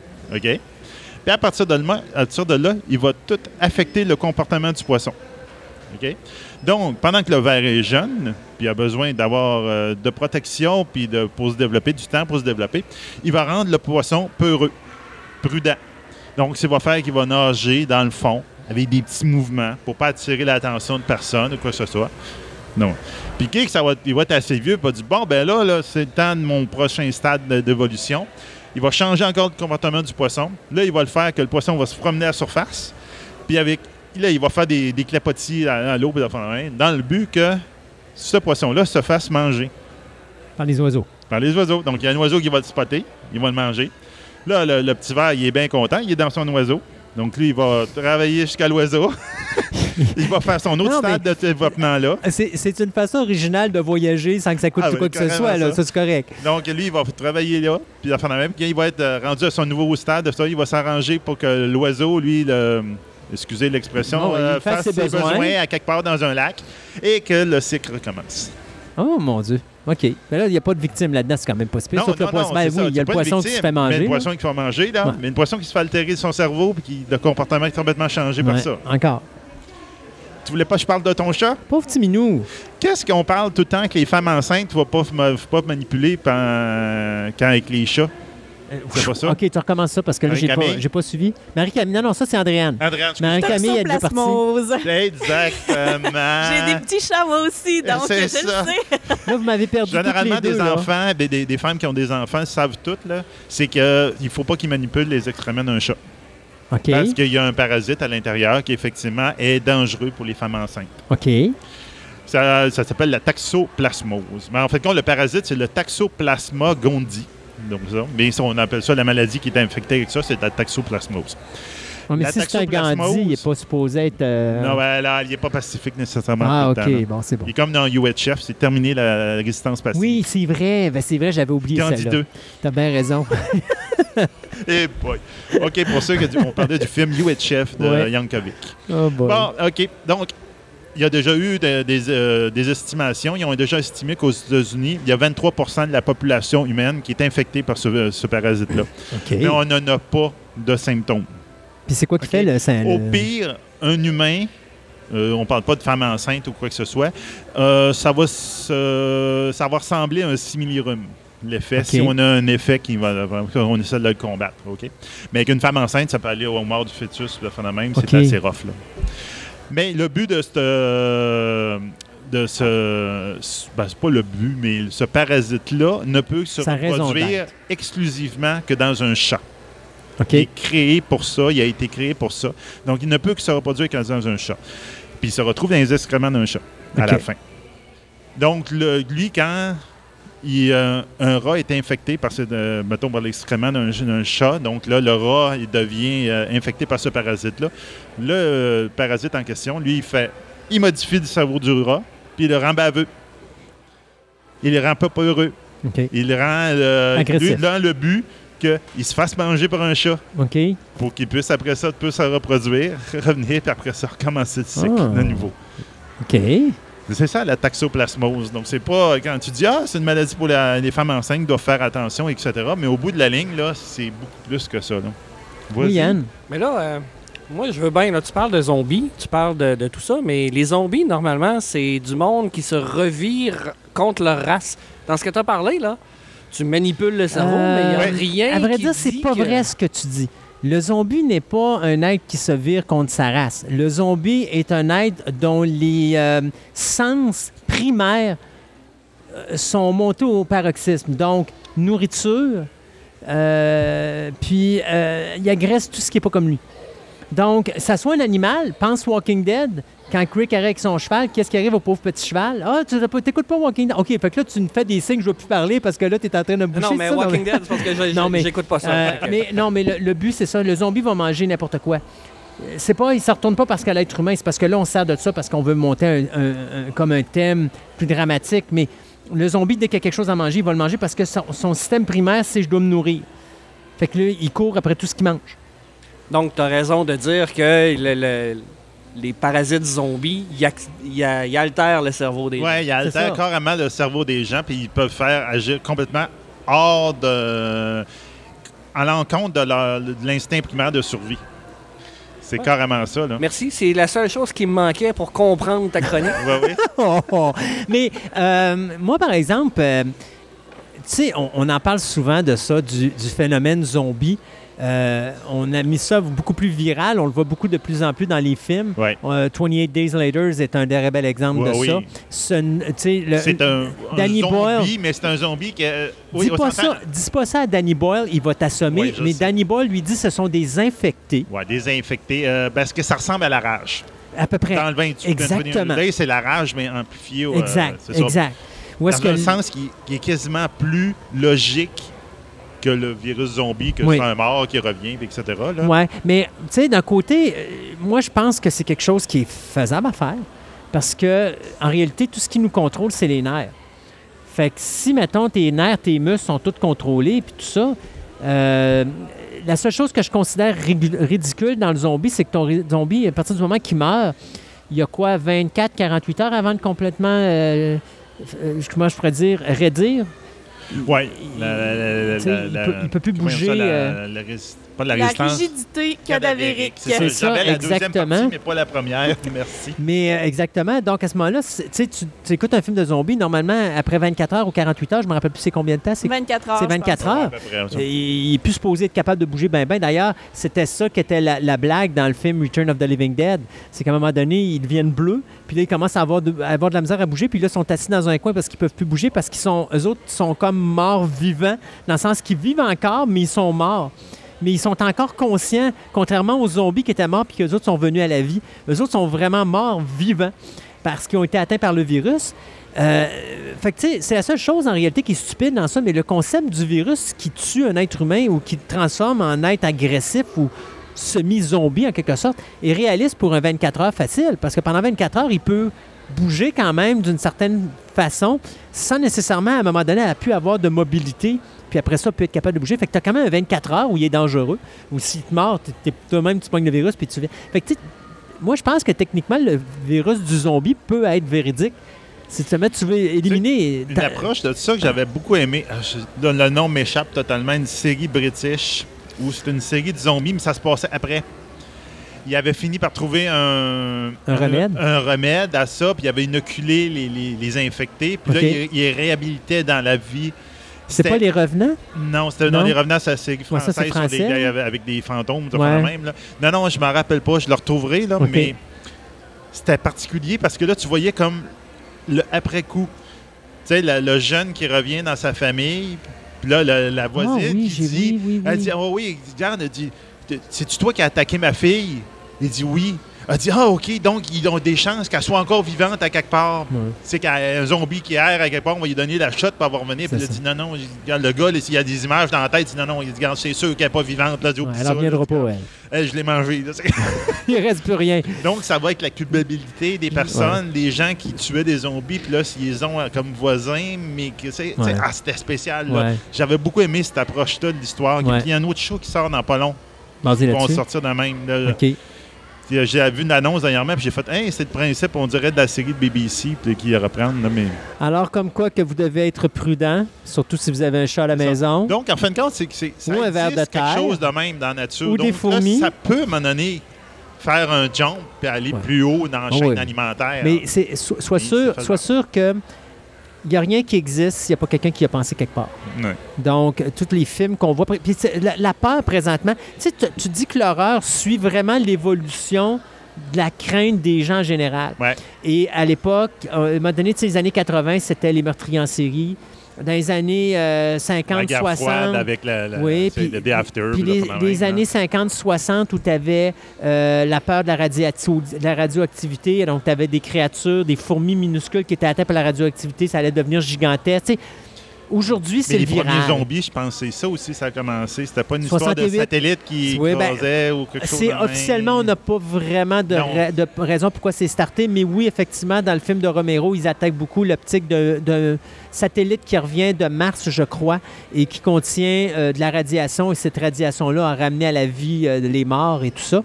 Euh, la oui. radiation aussi dans les comics. On fait juste parler euh, Spider-Man, Oui. Hulk, euh, oui. les Quatre Fantastiques, Oui, c'est tout des... c'était dans les années des 60. irradiés, ouais, là. c'était dans les années C'est 60, ça. Fait que oui. Fait que la peur a tout simplement changé de place. Puis là, aujourd'hui, c'est le viral qui fait peur.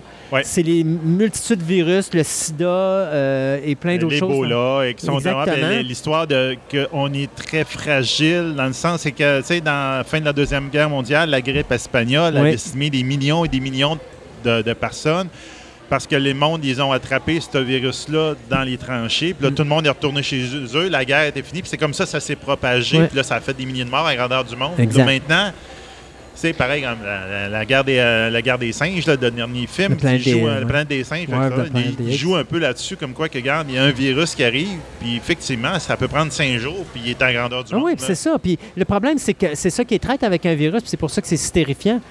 Toi-même, tu peux être porteur présentement sans le savoir, puis tu es en train de nous contaminer toute la gang. Puis, tu sais, ça prend genre trois jours, quatre jours, cinq jours, une semaine, deux semaines, trois semaines avant de sortir, Ouais, ouais, avant que tes symptômes sortent. Fait que t'as touché à combien de monde, toi, pendant ce temps-là? c'est ça. Et c'est là que devient la peur du viral, finalement, parce que c'est c'est une... Non, c'est non, c'est, euh, en ce moment, c'est euh, effectivement, ouais. c'est la, la- la peur que le monde a, puis c'est quelque chose de, on peut dire, possible, réel. De la part de mon chat, euh, Sébastien, je te fais dire euh, merci beaucoup de ta chronique, mais je suis bien content que ce soit fini. Ça marche.